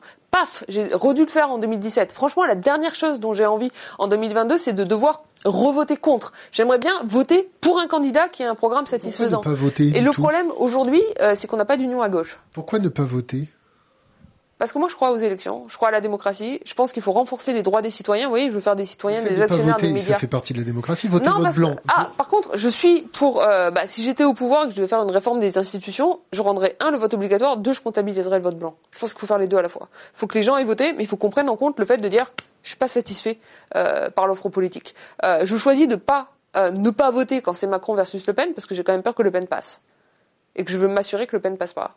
Parce que je pense qu'on n'aura rien de pire en France que Le Pen qui passe. Alors après, on peut dire ce que vous disiez tout à l'heure sur les médias, qu'en fait, comme ça, on aura vraiment touché le fond et qu'ensuite, on pourra redémarrer et reconstruire. Mais si on repense pour le coup aux années 30, le fait d'avoir touché le fond, ça a quand même été un tout petit peu coûteux. Et moi, j'ai pas du tout envie de prendre ce risque-là. J'aimerais bien, quand même, qu'on n'est pas la gauche la plus con du monde. Euh, non, mais je pense qu'en 2017, de toute façon, la responsabilité, elle est des deux côtés. Hein. Elle est du côté de Mélenchon comme de Hamon. Je pense qu'il y aurait dû avoir un moment dans la campagne où les deux candidats se mettaient ensemble. Alors ça a été un truc d'ego. De dire, ça a été un truc de mec. Je pense que ça a été un peu un truc de mec. C'est-à-dire qu'au tout départ, quand Hamon gagne, il est à 18 dans les sondages, Mélenchon est à 10. Et à ce moment-là, Hamon dit à Mélenchon, bah, retire-toi, viens avec moi. Après, un moment, ça s'inverse. Et Mélenchon dit à Hamon, bah, retire-toi, viens avec moi. Et c'est vrai que c'est absurde à l'arrivée. C'est absurde d'avoir Mélenchon euh, qui passe pas euh, au second tour alors qu'Amon est à 6% des voix. À l'arrivée, comme citoyen, on se dit tous, bon bah, en fait, le jour dans les urnes, j'aurais dû voter Mélenchon parce que c'était lui qui était tout en haut. Mais la problématique, c'est qu'on ne devrait pas déterminer tout ça par des sondages. Vous dites que les sondages c'est con. Ouais, les sondages c'est con. Et c'est pour ça que moi je crois, alors tout le monde trouve que ça fait très conservateur. Je crois aux primaires, je crois au débat d'idées. Je crois qu'entre Hamon et Mélenchon, ça aurait dû jouer dans une primaire au débat d'idées. Et celui qui l'aurait emporté au vote, parmi tous les gens qui allaient voter pour la gauche, il y serait allé, il y serait allé seul, il serait passé au second tour. Et du coup, on aurait voté pour. Enfin, en tout cas, moi, j'aurais voté pour. Qu'est-ce que vous pensez du plan de relance européen? Bon, alors déjà, le plan de relance européen, il a toujours pas été voté. Enfin, il non, c'est un truc de fou. Non, mais c'était un... C'était un très bon coup de com. Euh, ça pose énormément de problèmes. Alors on pourra en parler de, de, pendant très longtemps. Il y a des trucs qui sont bien. Sur le fait d'avoir une dette commune au niveau de l'Europe, c'est très bien. On aurait dû le faire depuis longtemps. Donc ça, ça a été une avancée et ça a été une bonne chose. Ensuite, la, la, mise en scène. Il y a beaucoup de problèmes. Il y a un problème sur la mise en scène. Alors, le fait de nous euh, créer des conciliabules de chefs d'État dont on nous fait croire qu'ils travaillent très très très dur toute toute la nuit. Vous savez, moi, sérieux, euh, quand j'ai des étudiants euh, qui me qui m'écrivent en disant ah j'ai fini ce truc à 5 heures du matin, en général, c'est pas vraiment eux que je prends le plus au sérieux, quoi. Je me dis, bah ouais, en fait, non, tu t'organises, tu finis pas à 5 heures du matin. Les chefs d'État, ils veulent nous faire un peu le même truc, quoi. Ouais, pendant trois jours, on n'a pas dormi, on a été euh, jour et nuit en train de négocier pour obtenir un accord au bout du compte. On se dit, bah, avec tous leurs conseillers, quand même, ils auraient quand même pu trouver l'accord un peu avant. Ouais, il faut justifier son salaire, mais surtout, il faut, il faut créer une espèce d'attente médiatique autour d'un résultat assez incertain. Euh, donc, à la place d'avoir un truc euh, qui était un endettement commun européen, qui aurait pu être une très bonne chose, de manière démocratique par une assemblée européenne qui aurait fait un vote démocratique sur cette question-là. Il faut refonder les institutions européennes euh, autour de ça. On a quoi? On a ce conciliabule de chefs d'État où on nous fait croire qu'on a un accord qui ne marche pas à l'arrivée. Ça a toujours pas été voté aujourd'hui parce que quoi? Vous avez le veto de la Pologne et la Hongrie parce qu'on a aujourd'hui une Union européenne qui marche, et pour le coup on marche sur la tête, à la règle de l'unanimité et pas à la règle du tout de la majorité. Alors on pourrait dire il faut la majorité qualifiée, pas la majorité simple, mais ça marche à l'unanimité. Donc on a ce truc qui date de cet été. On nous a dit c'est une révolution au niveau européen. Là, on est en décembre, ça n'a toujours pas été adopté, l'argent n'est toujours pas là, alors que les pays européens s'enfoncent les uns après les autres dans la crise. Donc, si ça avait été bien fait, ça aurait pu être bien. Moi, je suis pour avoir une dette commune au niveau européen et qu'on puisse émettre de la dette ensemble. C'est le principe même de la solidarité. C'est ce qui permet euh, aux Allemands et aux Français qui empruntent pas cher de filer un coup de main aux Espagnols et aux Italiens qui empruntent beaucoup plus cher sur le marché européen. Donc en soi, dette commune européenne, c'est bien. En soi, plan de relance européen, c'est bien. La manière dont ça a été fait, ça a été une catastrophe, et je pense que ça décrédibilise encore plus euh, sur le long terme les institutions européennes. La dislocation géopolitique euh, européenne et mondiale, on va prendre l'exemple du, Brexit. C'est quoi le Brexit? C'est chacun son cul et Dieu pour tous? C'est euh, salut les gars? C'est on fait quoi? Non, bah, le Brexit en, partie c'est euh, c'est mon autre euh, dada, mon autre centre d'intérêt, la, la, question du financement de la vie politique. je dis ça parce que pour le coup les financements de la campagne dans le Brexit, on a parlé beaucoup du scandale Cambridge Analytica, on a parlé beaucoup des fake news, on a parlé beaucoup du fait que les gens qui étaient pour le Brexit avaient payé pour avoir des bus qui, qui, qui vraiment trimballaient des fake news puisque les fake news étaient imprimé sur sur les bus, c'est ça qui a fait basculer une partie de l'électorat. Donc je pense que en fait, ça pose quoi comme question? Avant de parler géopolitique, parlons politique. Euh, il y a la question du référendum. Je pense que le référendum, c'est un bon outil. Et je pense que le référendum d'initiative citoyenne, c'est un bon outil. Tout à l'heure, on parlait des Gilets jaunes. Je pense qu'il faudrait mettre en France en place un référendum d'initiative citoyenne. Ça me paraît indispensable et ça me paraît même nécessaire. Sauf que simplement le référendum, ça suffit pas. Si vous faites croire aux gens, ah ben vous avez cette possibilité de dire oui non, les gens mais ensuite, ne plus au référendum vous, maintenant, euh, le bah, Maastricht. Dans, dans le, non non, alors on peut parler du, de Maastricht, on va y revenir. Mais là on parlait du Brexit. Dans le cas du Brexit, les gens, ils ont cru qu'on les informait bien et qu'on leur donnait la possibilité de faire un choix. Ils ont voté. Ensuite, ils sont aperçus qu'on les avait désinformés. Donc dès le lendemain, ils ont dit attendez, il faut refaire le vote on nous a désinformés. Bah en fait, il aurait déjà fallu euh, encadrer avant les financements de la campagne pour éviter qu'on puisse désinformer les citoyens. Premier truc. Deuxième truc, référendum, on leur a fait croire que c'était une question binaire. Et on a dit aux gens est-ce que vous voulez sortir ou rester? Que les gens ont dit sortir? Et puis après, on s'est aperçu que c'était pas une question binaire. C'est pas comme si vous là vous ouvriez la porte et vous sortez. Là, vous sortez de la pièce. Vous dites, on vote, vous restez, vous sortez pas, vous sortez de la pièce. Vous demandez aux gens, est-ce qu'ils voulaient que je reste, je sors, je sors de la pièce, c'est fini, c'est binaire. Le Brexit, c'est pas ça. On va pas envoyer euh, euh, la Grande-Bretagne sur la planète Mars. Ils sont pas du tout sortis. Je veux dire, il faut qu'ils restent. Il y a encore des flux humains. On va pas arrêter les flux humains. Il y a encore des flux de marchandises. Il y a encore des flux de capitaux. Donc une fois que vous avez dit vous voulez, euh, vous voulez le Brexit, comment vous l'organisez concrètement? Et là, ça fait deux ans qu'ils n'arrivent pas à l'organiser parce qu'ils savent pas vraiment ce qu'ils veulent en, en, termes de sortie. Donc vous avez fait croire aux citoyens que vous leur donnez un pouvoir, celui, celui de dire on, sort ou on reste, et en fait vous, vous les avez plongés dans une énorme incertitude où ils sont toujours bloqués aujourd'hui. Maastricht. Bah, il y a Maastricht, mais pour moi, Maastricht, c'est pas, c'est pas la, c'est pas la, la, la chose la, la, plus choquante. Le, le référendum de Maastricht, il y a eu un oui, on est rentré dans l'euro. Je pense que l'euro, ça reste une bonne chose. Je pense que la construction européenne, dans l'idée, ça reste une très bonne chose. Et quand les gens je pense qu'aujourd'hui, il y a un problème avec les, institutions européennes. Quand les gens disent non et que 2005 et que et que on leur fait passer le truc. Exactement. Oui le problème, c'est pour ça. Pour moi, le problème, c'est pas Maastricht. Le problème, c'est 2005. En 2005, les gens ont voté non. Ils ont voté contre le changement d'institution. Et on l'a fait adopter au Parlement. Ça, c'est un scandale démocratique. Comment voulez-vous que les gens fassent confiance aux hommes et aux femmes politiques? Comment voulez-vous que les gens aillent voter? Si quand ils votent non à une question qu'on leur pose, ensuite on fait comme s'ils avaient voté oui Ça, c'est un problème. 2005, de toute façon, c'est ça qui a marqué d'une certaine manière la mort de la relation entre les citoyens et l'Europe. Et c'est pour ça que je pense qu'il faut repenser à zéro la construction des institutions euh, européennes.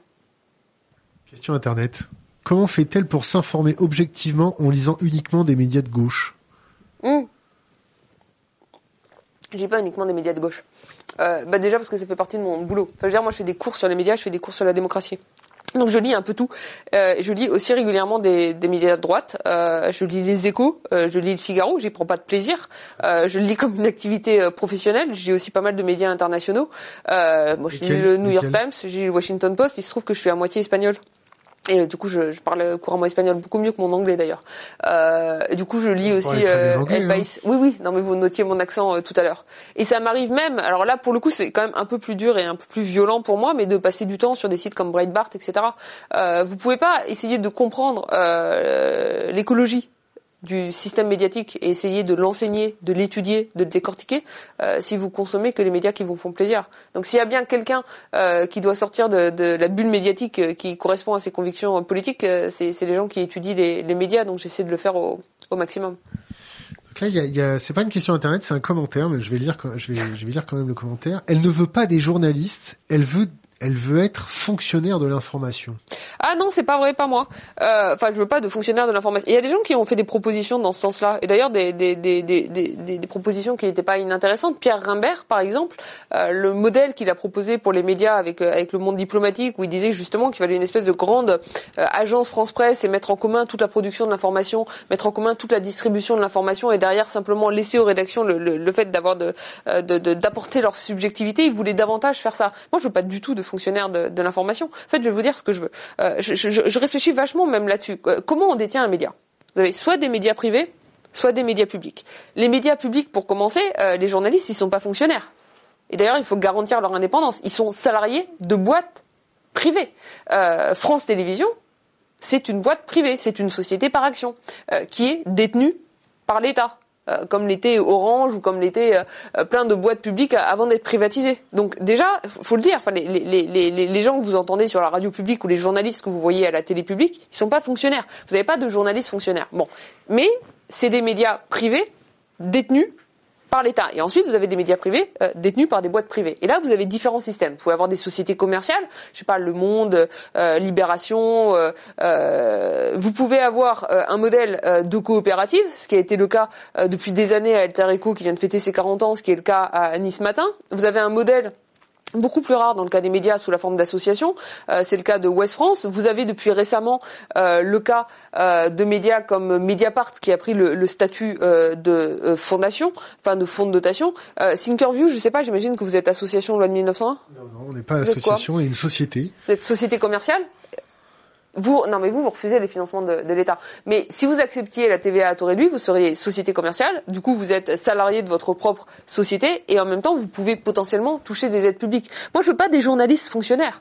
C'est pas pareil de dire qu'il faut de l'argent public pour financer de l'information qui coûte cher à produire euh, et qui n'est plus financée aujourd'hui par la publicité, ce qui n'est pas forcément une mauvaise chose. C'est pas pareil de dire qu'il faut de l'argent public pour financer ça que de dire qu'il faut des journalistes fonctionnaires. Il faut des journalistes salariés, indépendants, qu'on laisse faire leur travail dans les meilleures conditions.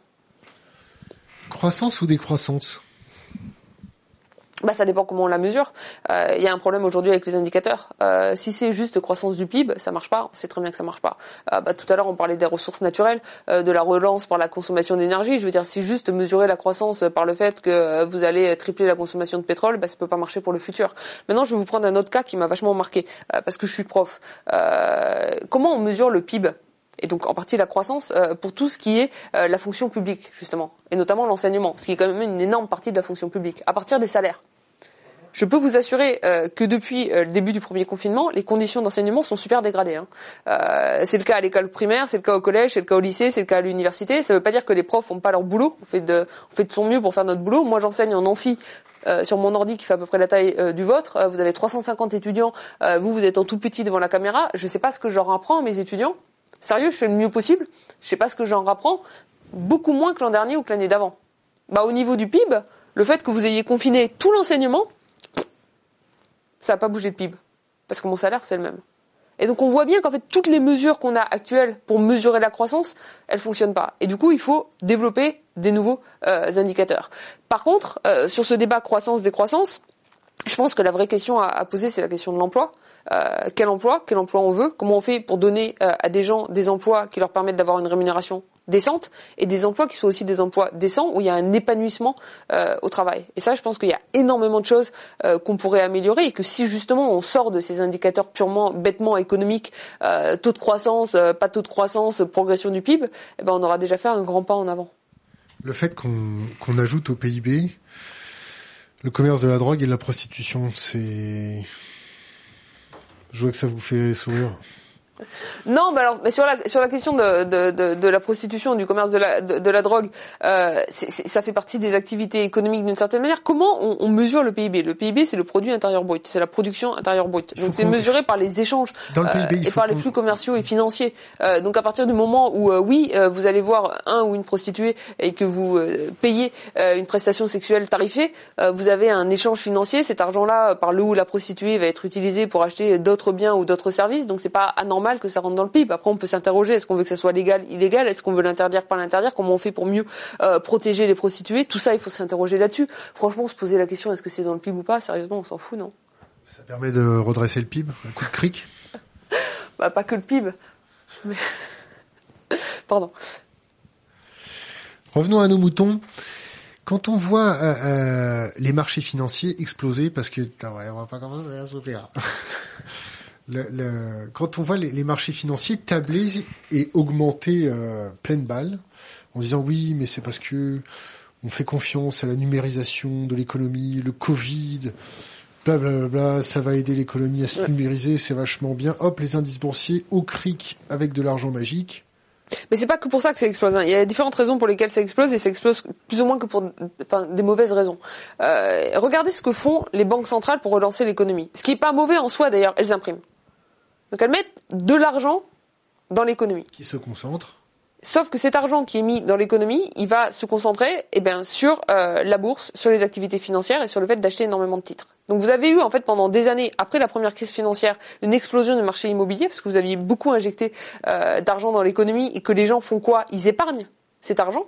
Donc comme ils l'épargnent, ensuite c'est les banques qui vont l'investir, euh, qui vont l'investir en bourse, qui vont l'investir sur les marchés financiers et ça rentre pas dans l'économie réelle. C'est ça vraiment le problème en fait. Euh, pourquoi cette relance actuelle conduit à une explosion des valeurs boursières et pas une augmentation des salaires? Parce qu'on n'investit pas dans l'économie réelle. Et c'est ça qui est en train de se jouer. Les gens disent, mais regardez, euh, on injecte énormément d'argent, énormément de liquidités. Tous les modèles économiques, quand on a une telle injonction de liquidité, devraient vous dire il y a de l'inflation. Il devrait y avoir de l'inflation.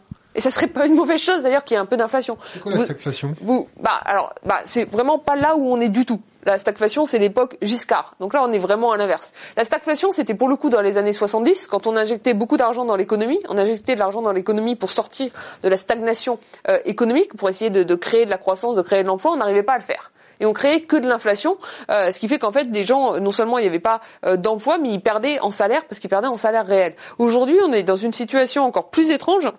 On a de la stagnation, on injecte beaucoup d'argent dans l'économie, mais on n'a quand même pas d'inflation. Pourquoi? Parce que cet argent-là n'est pas investi dans l'économie réelle. Et c'est pour ça qu'on les retrouve dans les marchés financiers.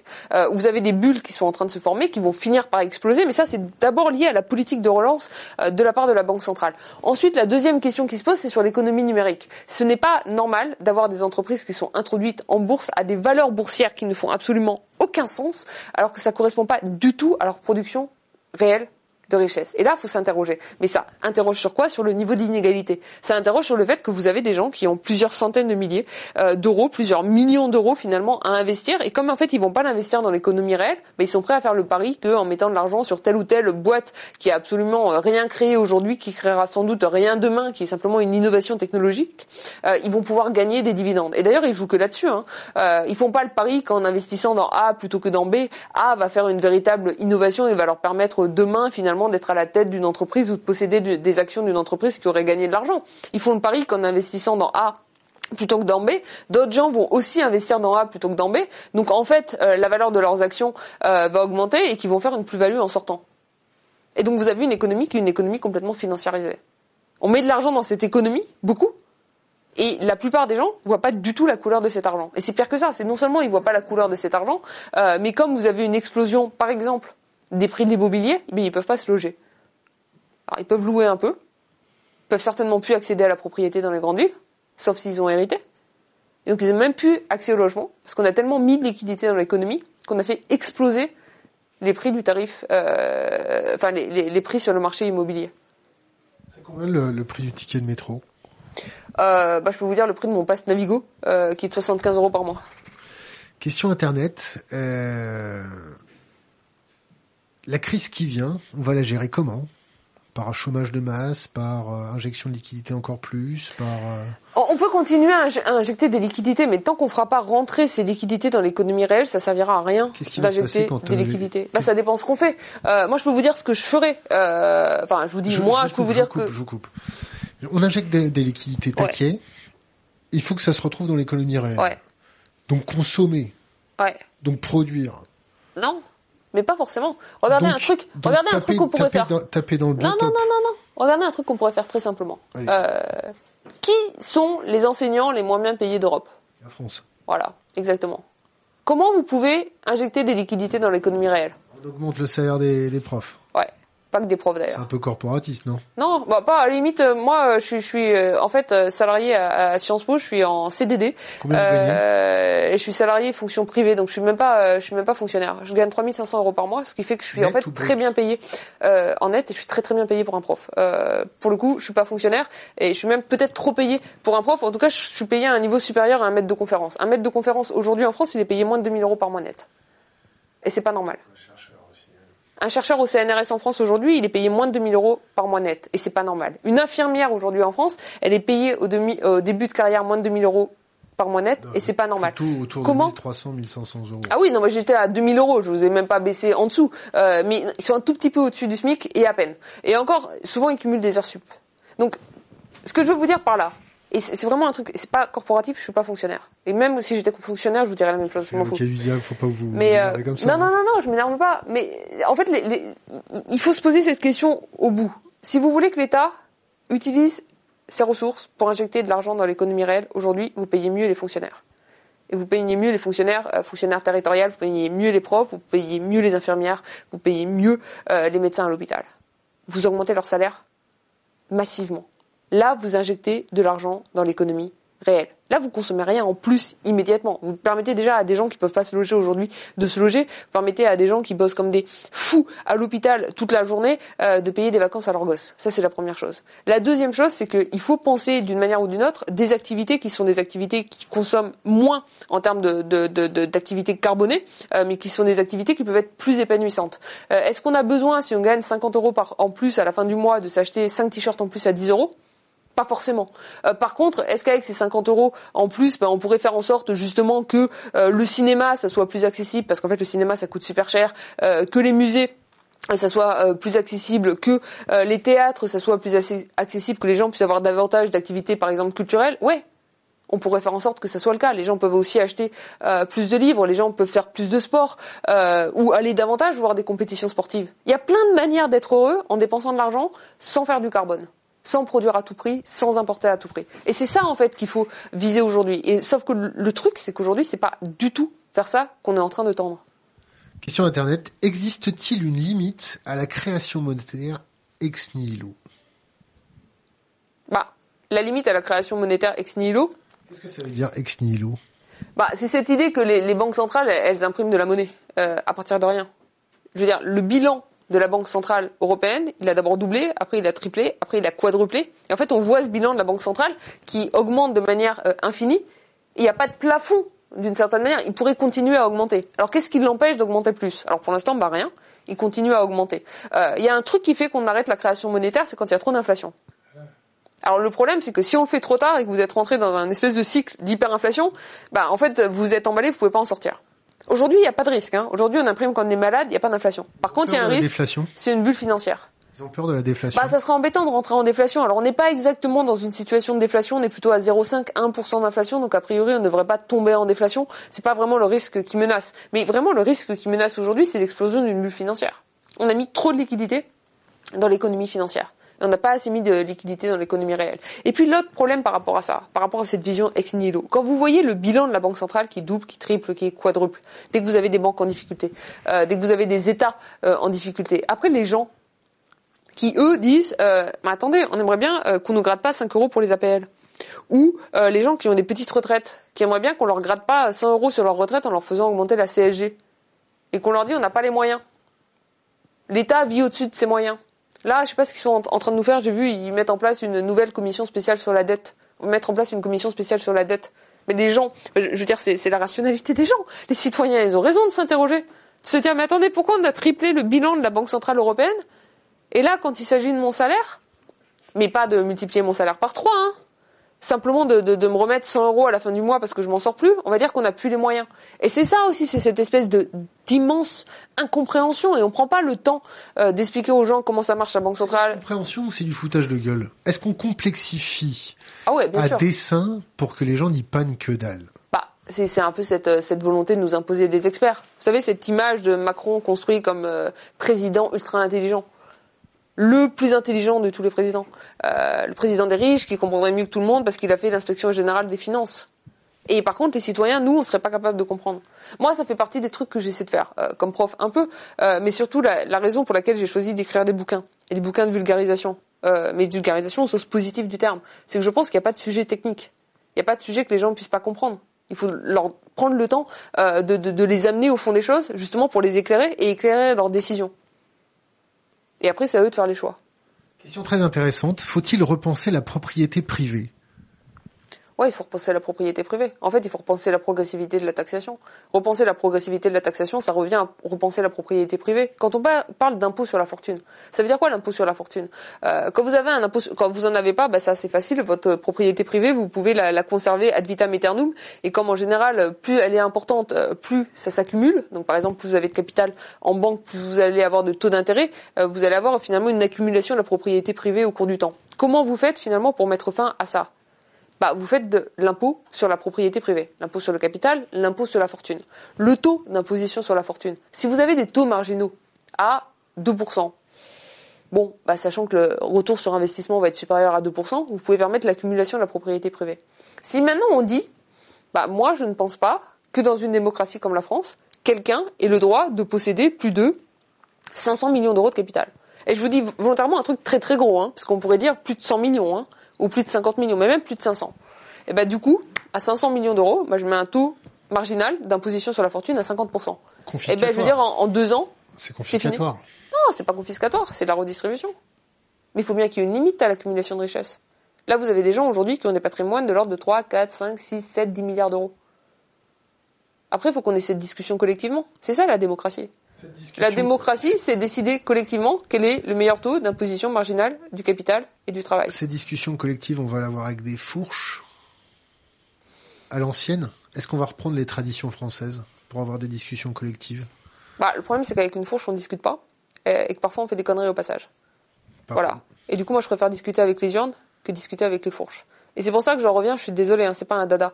Euh, mais si on avait une gauche un peu moins con, qui allait unie à l'élection en 2022, un seul candidat de gauche pour l'élection en 2022 qui mène une politique de gauche une fois élu. C'est-à-dire réintroduction de l'ISF, pas avec les taux qu'on avait avant, mais avec davantage de progressivité. Obligé de, de, de, rajouter qui mène une politique de gauche une fois élu. Bah parce, que, la dernière fois qu'on a... eu un président socialiste, il n'a pas vraiment mené une politique de gauche. D'ailleurs, il faut pas se voiler la face. Hein. Enfin, moi, j'ai toujours été à gauche et euh, historiquement, j'ai toujours voté euh, socialiste. Et maintenant, si je fais le bilan, qu'est-ce que je vois? Il faut pas simplement se dire le problème du quinquennat Hollande. Depuis 81, entre 80 et aujourd'hui, au cours des 40 dernières années. Bah, bah, si vous voulez, déjà, il y a plein de fois, j'ai voté euh, socialiste, c'est la droite qui a gagné.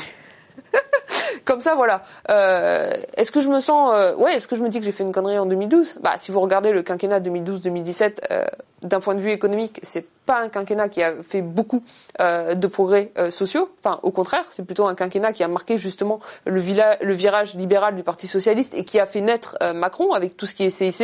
Alors heureusement, il y a des trucs bien qui ont été faits. On peut nommer le, le mariage pour tous et heureusement qu'il y a eu Taubira et heureusement qu'il y a eu le mariage pour tous. Mais 2012-2017 c'est un peu cinq années de, de perdu en termes de, de, de, justice sociale et de redistribution économique. Et c'est vrai que si je prends du recul, pas que sur le quinquennat Hollande, que je regarde de 80 à aujourd'hui, c'est la gauche qui a été majoritairement au pouvoir dans ce pays.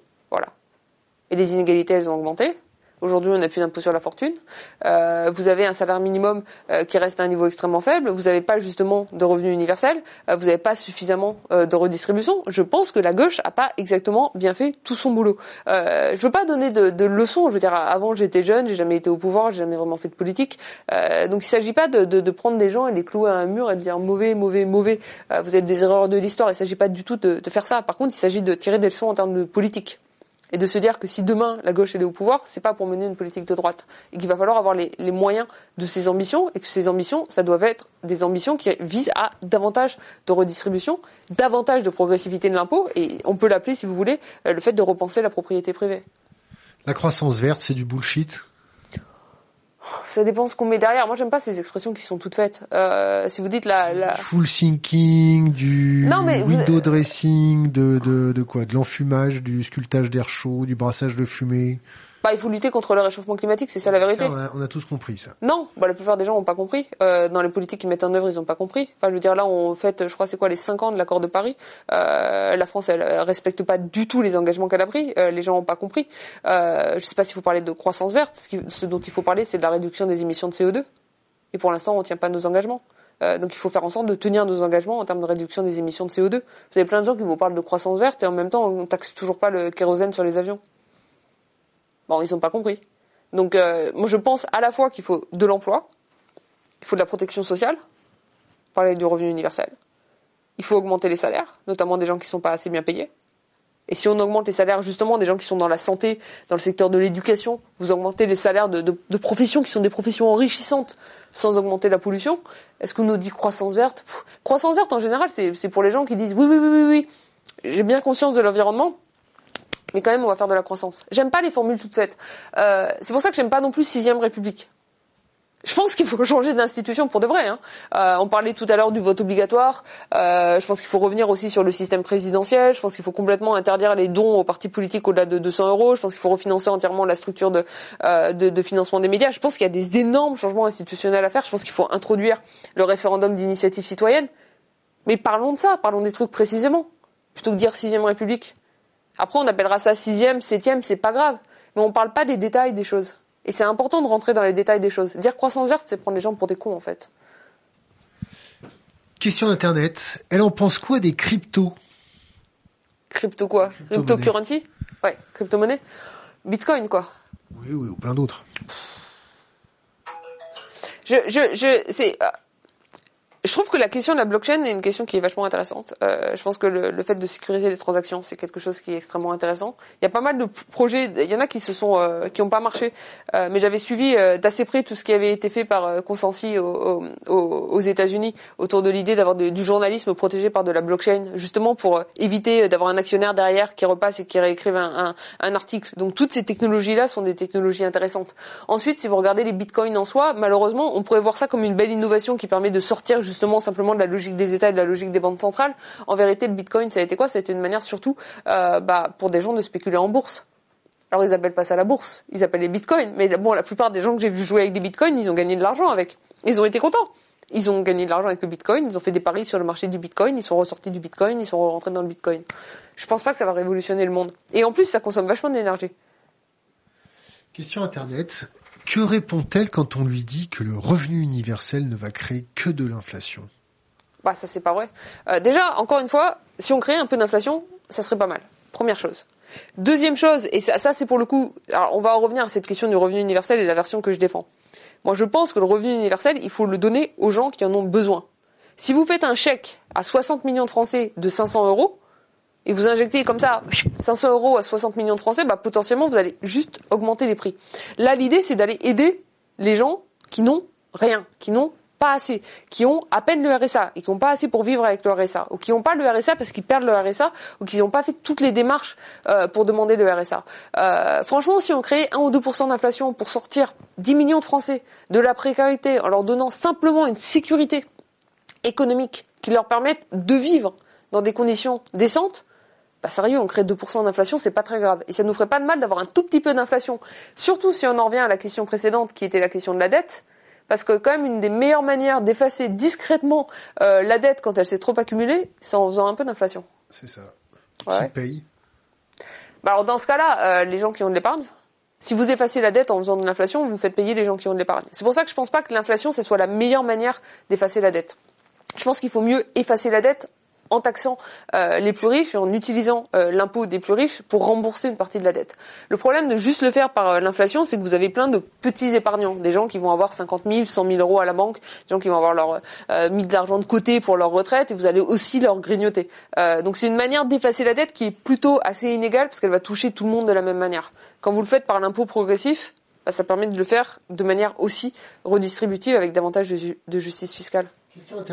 Euh, Est-ce qu'elle peut nous donner son avis sur un papier de l'Obs euh, d'aujourd'hui? L'économiste Eli Cohen a reçu de Veolia une sommation interpellative à son domicile parce qu'il avait critiqué la fusion Veolia-Suez. Alors j'ai pas eu le temps de lire l'article, mais j'ai vu passer la brève. Alors ça m'a fait un peu rigoler parce que comment dire, Eli Cohen, c'est pas vraiment un révolutionnaire, et c'est plutôt un économiste qui est vraiment dans le système et qui va plutôt d'habitude être euh, du côté euh, des entreprises, euh, bah, du côté du, du, pouvoir, du côté du gouvernement, qui a, qui a très fortement porté euh, les couleurs d'Emmanuel Macron pendant longtemps. Et donc c'est vrai que d'habitude, on, on s'attend pas vraiment à, ce qu'il se fasse taper dessus, y compris par une boîte, quoi.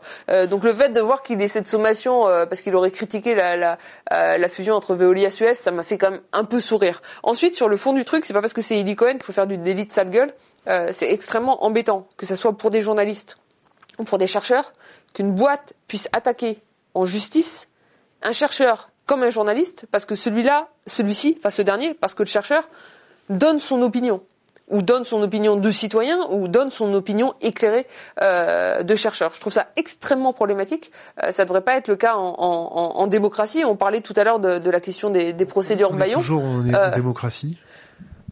Question Internet. Bah, j'ai mon, mon, dernier bouquin euh, qui s'appelle Libres et égaux en voix. La première phrase, c'est la démocratie n'existe pas. La deuxième, c'est elle reste, elle reste à inventer, parce que je pense qu'on peut toujours faire mieux. Euh, on est davantage en démocratie en France euh, qu'en Russie. On est davantage en démocratie en France euh, qu'en Turquie. On est davantage en démocratie en France qu'aux États-Unis. Est-ce que notre système démocratique aujourd'hui fonctionne bien? Non. Est-ce qu'il est urgent de le repenser? Oui. Est-ce qu'il faut refondre nos institutions? Également. Est-ce qu'on a quand même un peu de liberté encore heureux. Euh, on peut encore aller manifester.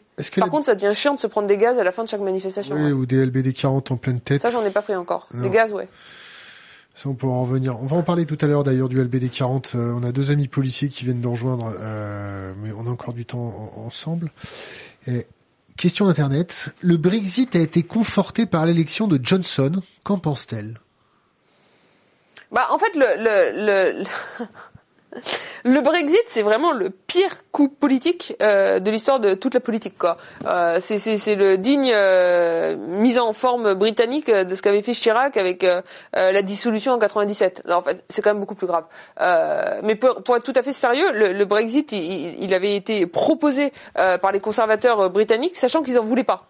Donc c'était une espèce de, manière de faire un coup politique en se disant bon, on va faire un référendum sur le Brexit, comme ça on va le gagner, et comme on aura gagné le référendum, on en sortira renforcé politiquement et ça permettra de faire taire les critiques du Labour. Euh, à l'arrivée vous avez ça, mais les conservateurs disent quand même bah, il faut surtout pas le Brexit. Le Labour dit il faut pas le Brexit, mais quand même vous avez Corbyn qui fait pas une campagne extrêmement forte pour rester dans l'Union européenne parce qu'il y a quand même pas mal de dysfonctionnements aussi avec l'Union européenne.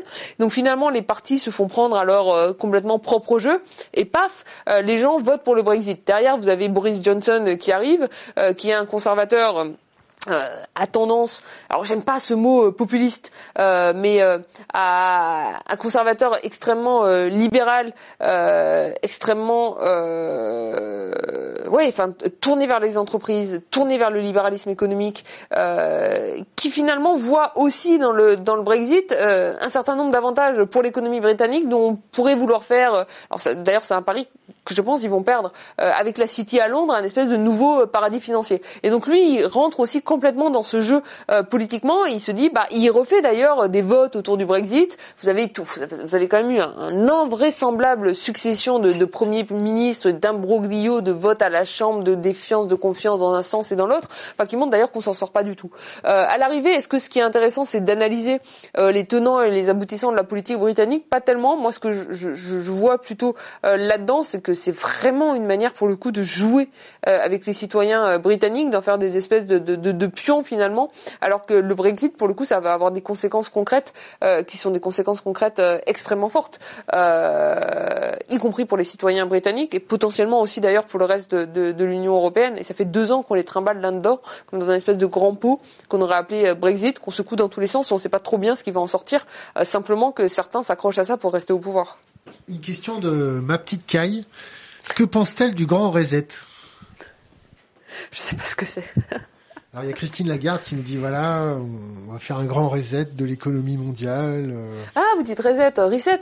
Ah oui, on dit reset, comme quand on met à, comme quand, quand, on met à zéro un ordinateur. Euh, c'est ça, ouais. Un grand coup de pompe. Bah, en général, j'ai pas une confiance monumentale dans, dans Christine Lagarde, donc je sais pas exactement. Christine Lagarde, on pourrait faire son bilan euh, comme ministre en France, c'était déjà pas une grande réussite. Il faut quand même pas oublier que c'était elle qui était derrière tous les arbitrages qui ont été faits au moment de, de l'affaire Bernard Tapie. on, on l'a quand même un peu oublié au passage. Après, elle n'est pas coupable. Non, elle n'est pas, elle est pas, elle est pas coupable. Euh, elle n'a pas été reconnue coupable, euh, donc elle est innocente, mais elle a quand même signé tous les documents. Euh, en tout cas, elle était présente dans la big picture. Si, si, on doit faire des anglicismes. ensuite, au FMI, bah, je sais pas. C'est quoi son bilan au FMI à Christine Lagarde? Il n'a pas l'air particulièrement positif. Il y a quoi? Il y a quelle grande mesure, quelle grande trace? Christine Lagarde a laissé de son passage au FMI Bah, il y a la troïka en Grèce. Bah, allez demander aux Grecs s'ils ont un bon souvenir de Christine Lagarde. J'en suis pas tout à fait sûre. Euh, donc au FMI, a priori, elle a quand même pas fait un super bon boulot. on peut dire que Lagarde n'est pas non plus coupable de ce qui s'est passé en Grèce. Elle était quand même en partie en charge. Euh, donc aujourd'hui, euh, si je dois prendre la Banque Centrale Européenne, elle a joué le jeu dans son ensemble. Elle a injecté des liquidités. Elle l'a fait parce qu'elle en était obligée. Est-ce qu'elle l'a fait parce que c'était la garde? Est-ce qu'elle l'aurait fait sans la garde? Je pense qu'elle l'aurait fait dans un cas comme dans l'autre. Ça veut dire quoi aujourd'hui remettre toutes les économies à zéro? Est-ce que si on devait repenser fondamentalement le fonctionnement de nos économies, il faudrait le faire? Oui. Il faut repenser la propriété, on le disait tout à l'heure. Il faut repenser les échanges internationaux. Là, on a mis tous les avions au sol, par exemple. Tout le monde aurait dit que c'était complètement impossible de remettre tous les avions au sol. On a remis tous les avions au sol. Bah, ça serait peut-être euh, le moment de s'interroger euh, sur notre pratique du voyage en avion. Est-ce qu'on va le faire? Ce que je veux dire, c'est que euh, est-ce qu'il faudrait prendre le temps de la crise sanitaire pour tout remettre à zéro? Ouais. Est-ce que c'est Christine Lagarde qui va le faire? Non. Est-ce que c'est Emmanuel Macron? Non plus. Donc il faut quand même attendre de l'alternance politique. Bah, il se trouve qu'en France, il y a une bonne nouvelle, il y a une élection dans un an et demi. Euh, c'est un peu tard d'ailleurs, hein, j'espère qu'il va y avoir des changements avant. Mais au moins, espérons qu'on ait une vraie alternance dans un an et demi. Si, si euh, on se tape une explosion euh, financière, vous conseillez de stocker vos actifs dans quoi? Dans l'or, dans les cryptos euh, Alors sans, sans tomber sur le, conseil financier, bien entendu. Mais vous, vous stockez vos, vos, vos actifs dans quoi? Alors moi, je pas j'ai pas beaucoup d'actifs. Euh, mais si je choisissais de, de, stocker mes actifs et si je m'écoutais spontanément, euh, je déciderais de devenir propriétaire. Euh, il se trouve que je suis en couple avec quelqu'un qui aime pas beaucoup la propriété. Euh, donc même la propriété immobilière, on n'a pas franchi le pas. Euh, on est juste locataire et on n'est pas des grands stockeurs d'actifs. Euh, j'aime bien l'idée de propriété mobile, de redistribution des, des actifs. je pense qu'il faut de la redistribution fondamentalement. je pense aujourd'hui pour quelqu'un par contre qui a pas beaucoup d'actifs, quand on a la, menace d'une crise financière, euh, le meilleur placement c'est l'immobilier. Sauf qu'en fait aujourd'hui c'est pas forcément le meilleur moment pour s'endetter si on pense qu'il y a la menace d'une crise immobilière, euh, d'une crise financière. Mais ça, ça, c'est pas ce que disent les, banquiers qu'on connaît là. Mais c'est qui les banquiers? Moi je connais pas de banquiers. C'est qui les banquiers que vous connaissez? les, banquiers qu'on connaît, ils nous disent euh, surtout pas l'immobilier parce que c'est pas liquide et que si on se tape un, un gros coup de grisou, la première chose que l'État va taxer, c'est les biens pas liquides et ça, ça se transporte pas. Mais oui, mais ça, mais d'accord. Mais alors là, vous parlez à qui? Moi, je pensais qu'on parlait, on parlait de vous, de moi et des gens qui nous regardaient. Euh, ouais, je pense que si aujourd'hui vous êtes multimillionnaire ou multimilliardaire, de toute façon, vous investissez pas dans l'immobilier. Euh, vous investissez dans les paradis fiscaux, vous investissez dans les actifs financiers.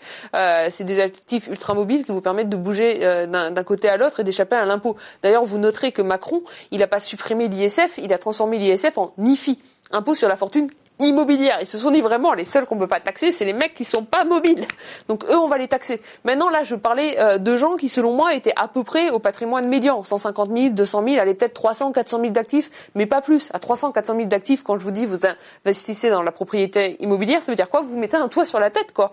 Vous achetez votre logement vous achetez votre logement. Et votre logement, si vous avez un logement qui vaut 400 000 euros, si demain il y a des taxes, on va pas taxer un logement qui vaut 400 000 euros. Quoique, il faut dire qu'aujourd'hui, on a un système de taxation en France on n'a pas euh, d'impôt sur la fortune parce qu'il ne faut pas taxer les, patrimoines, euh, sauf qu'on a une taxe foncière euh, qui est extrêmement important et que en fait du coup on taxe les gens qui ont des logements qui valent 150 000 euros même s'ils ont 120 000 euros de dette et 30 000 euros de revenus de patrimoine net. Et ça aussi, faudrait revoir cette manière de, taxer le patrimoine et pas taxer euh, la valeur euh, de, de, de l'immobilier que vous avez, mais taxer au niveau du patrimoine net des individus, parce que quelqu'un qui a un, un, un immeuble, euh, un logement, une maison à 500 000 euros et 400 000 euros de dette, et qui va payer le même impôt que quelqu'un qui a 500 000 euros en immobilier, plus 5 millions d'euros en actifs financiers, mais là-dessus il n'y a plus d'impôt sur la fortune, donc il ne paie plus rien. Bah c'est pas une société qui est très juste. Question internet de The King. Et Julia, t'en penses quoi de Sciences Po? Ah The King, je pensais que vous, vous alliez me parler de Cantona. Euh... Le bonjour d'ailleurs. C'est mon employeur, euh, donc je suis contente d'y enseigner. Euh... Vous êtes contente parce que c'est votre employeur? Non, bah, pour être tout à fait honnête, euh, tout à l'heure, vous me demandiez mon, mon, salaire. Je gagne plus en étant à Sciences Po qu'en étant maître de conférence. Et c'est vrai qu'on n'est pas assez payé en France quand on est maître de conférence. Euh, je vais pas faire pleurer dans les chaumières. Je gagne très bien ma vie. Quand je suis rentrée des États-Unis, j'ai refusé des salaires qui étaient quatre fois supérieurs parce qu'on paye beaucoup trop les, les, euh, les chercheurs. Euh, dans les grandes facs américaines. Donc été content d'avoir un point de chute euh, qui me permet de gagner un peu mieux ma vie euh, et notamment de pouvoir louer un, un, un, appart à Paris que si j'avais été maître de conférence. Il y a ça. Il y a des conditions de travail qui sont extrêmement bonnes. On n'enseigne pas énormément à Sciences Po. Voilà, je vous dis tout. Vous saurez tout sur Sciences Po. À Sciences Po, on enseigne 72 heures par an. À la fac, on enseigne 200 heures par an. Donc, ça me permet de faire beaucoup plus de, de recherche. Et on a des bonnes conditions de travail. Là où, malheureusement, à l'université, mais ce qu'il faudrait, c'est revoir l'université. Euh, vous laissez euh, les euh, gens s'empiler dans les amphis, les amphis s'écrouler. Et quand je vais filer euh, des cours à Saint-Denis ou à Nanterre ou même à Paris, hein, euh, qui fait quand même partie des, des facs les mieux dotés, parfois, vous devez, et je rigole pas, arriver avec votre rétroprojecteur pour aller le brancher sur un mur. Euh, voilà, Sciences Po, j'arrive, paf, euh, j'ai l'ordi qui marche, je mets ma clé USB dedans, je file un cours. Ensuite, est-ce qu'il y a un problème avec Sciences Po? Je pense, et je dis pas ça pour cracher dans la soupe, j'ai profité de ce système. J'ai fait une classe préparatoire en France et j'ai fait une grande école en France. Euh, je pense qu'en France, on a un problème avec les classes préparatoires, on a un problème avec les grandes écoles. Vraiment.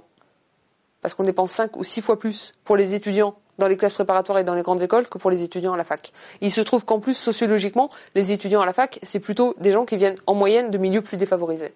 Donc en France, on est dans un système où on dépense plus d'argent public pour les enfants de riches que pour les enfants de pauvres. Je pense qu'il faut augmenter fondamentalement les moyens de l'université et je pense qu'aujourd'hui, pour augmenter les moyens de l'université, il faut rapprocher les universités des grandes écoles, il faut refusionner les universités avec les classes préparatoires.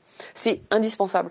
On ne peut pas laisser aujourd'hui notre jeunesse euh, avoir aussi peu accès à des conditions d'enseignement qui sont des conditions d'enseignement digne. C'est pas normal aujourd'hui d'arriver dans un amphi et de devoir vous asseoir par terre. C'est pas normal. Et ça, c'est vrai que les grandes écoles, y compris Sciences Po, elles ont leur part de responsabilité euh, parce qu'elles tirent à elles une partie des ressources qui ne correspond pas à la réalité euh, de leur nombre d'étudiants par rapport à tous les autres étudiants qui sont à l'université. Vous voulez rajouter un mot sur le Grand Reset ou pas du tout? Sur Grand Reset? Bah non. Alors, est-ce que vous avez un conseil pour les jeunes générations? Bah mobilisez-vous. Engagez-vous. Comment? Faites de la politique. Allez dans la... Non, non, mais si, mais pour de vrai. Mais attendez, franchement, vous soufflez.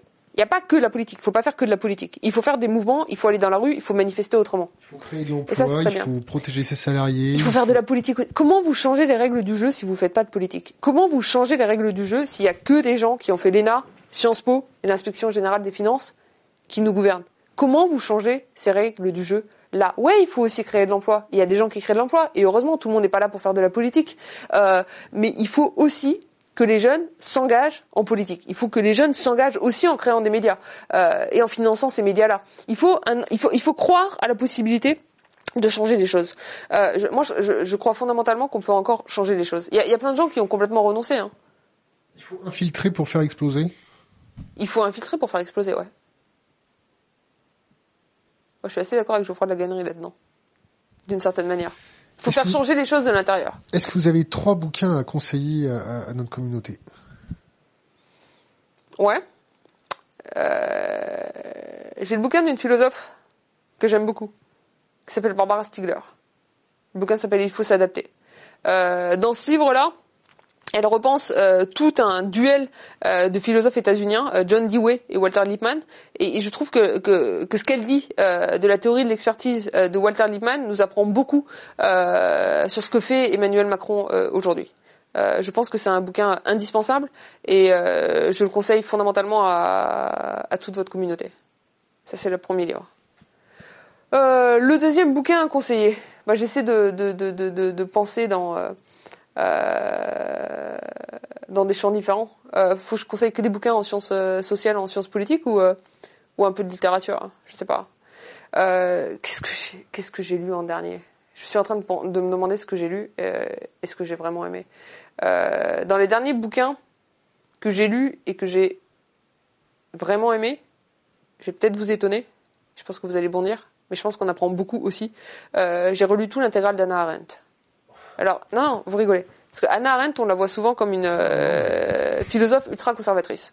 Et c'est pas faux, c'est exactement la perception que j'avais d'Anna Arendt, comme quelqu'un d'ultra-conservateur. Et si vous lisez les dernières écrits euh, d'Anna Arendt, c'est de facto une philosophe qui est ultra-conservatrice. Pourquoi? Ça s'explique en grande partie par le fait qu'elle part d'Allemagne pour aller vivre aux États-Unis, qu'aux États-Unis elle est baignée dans l'université américaine et qu'elle se construit entièrement, elle construit toute sa pensée euh, finalement fondamentalement euh, autour de la question de la guerre froide.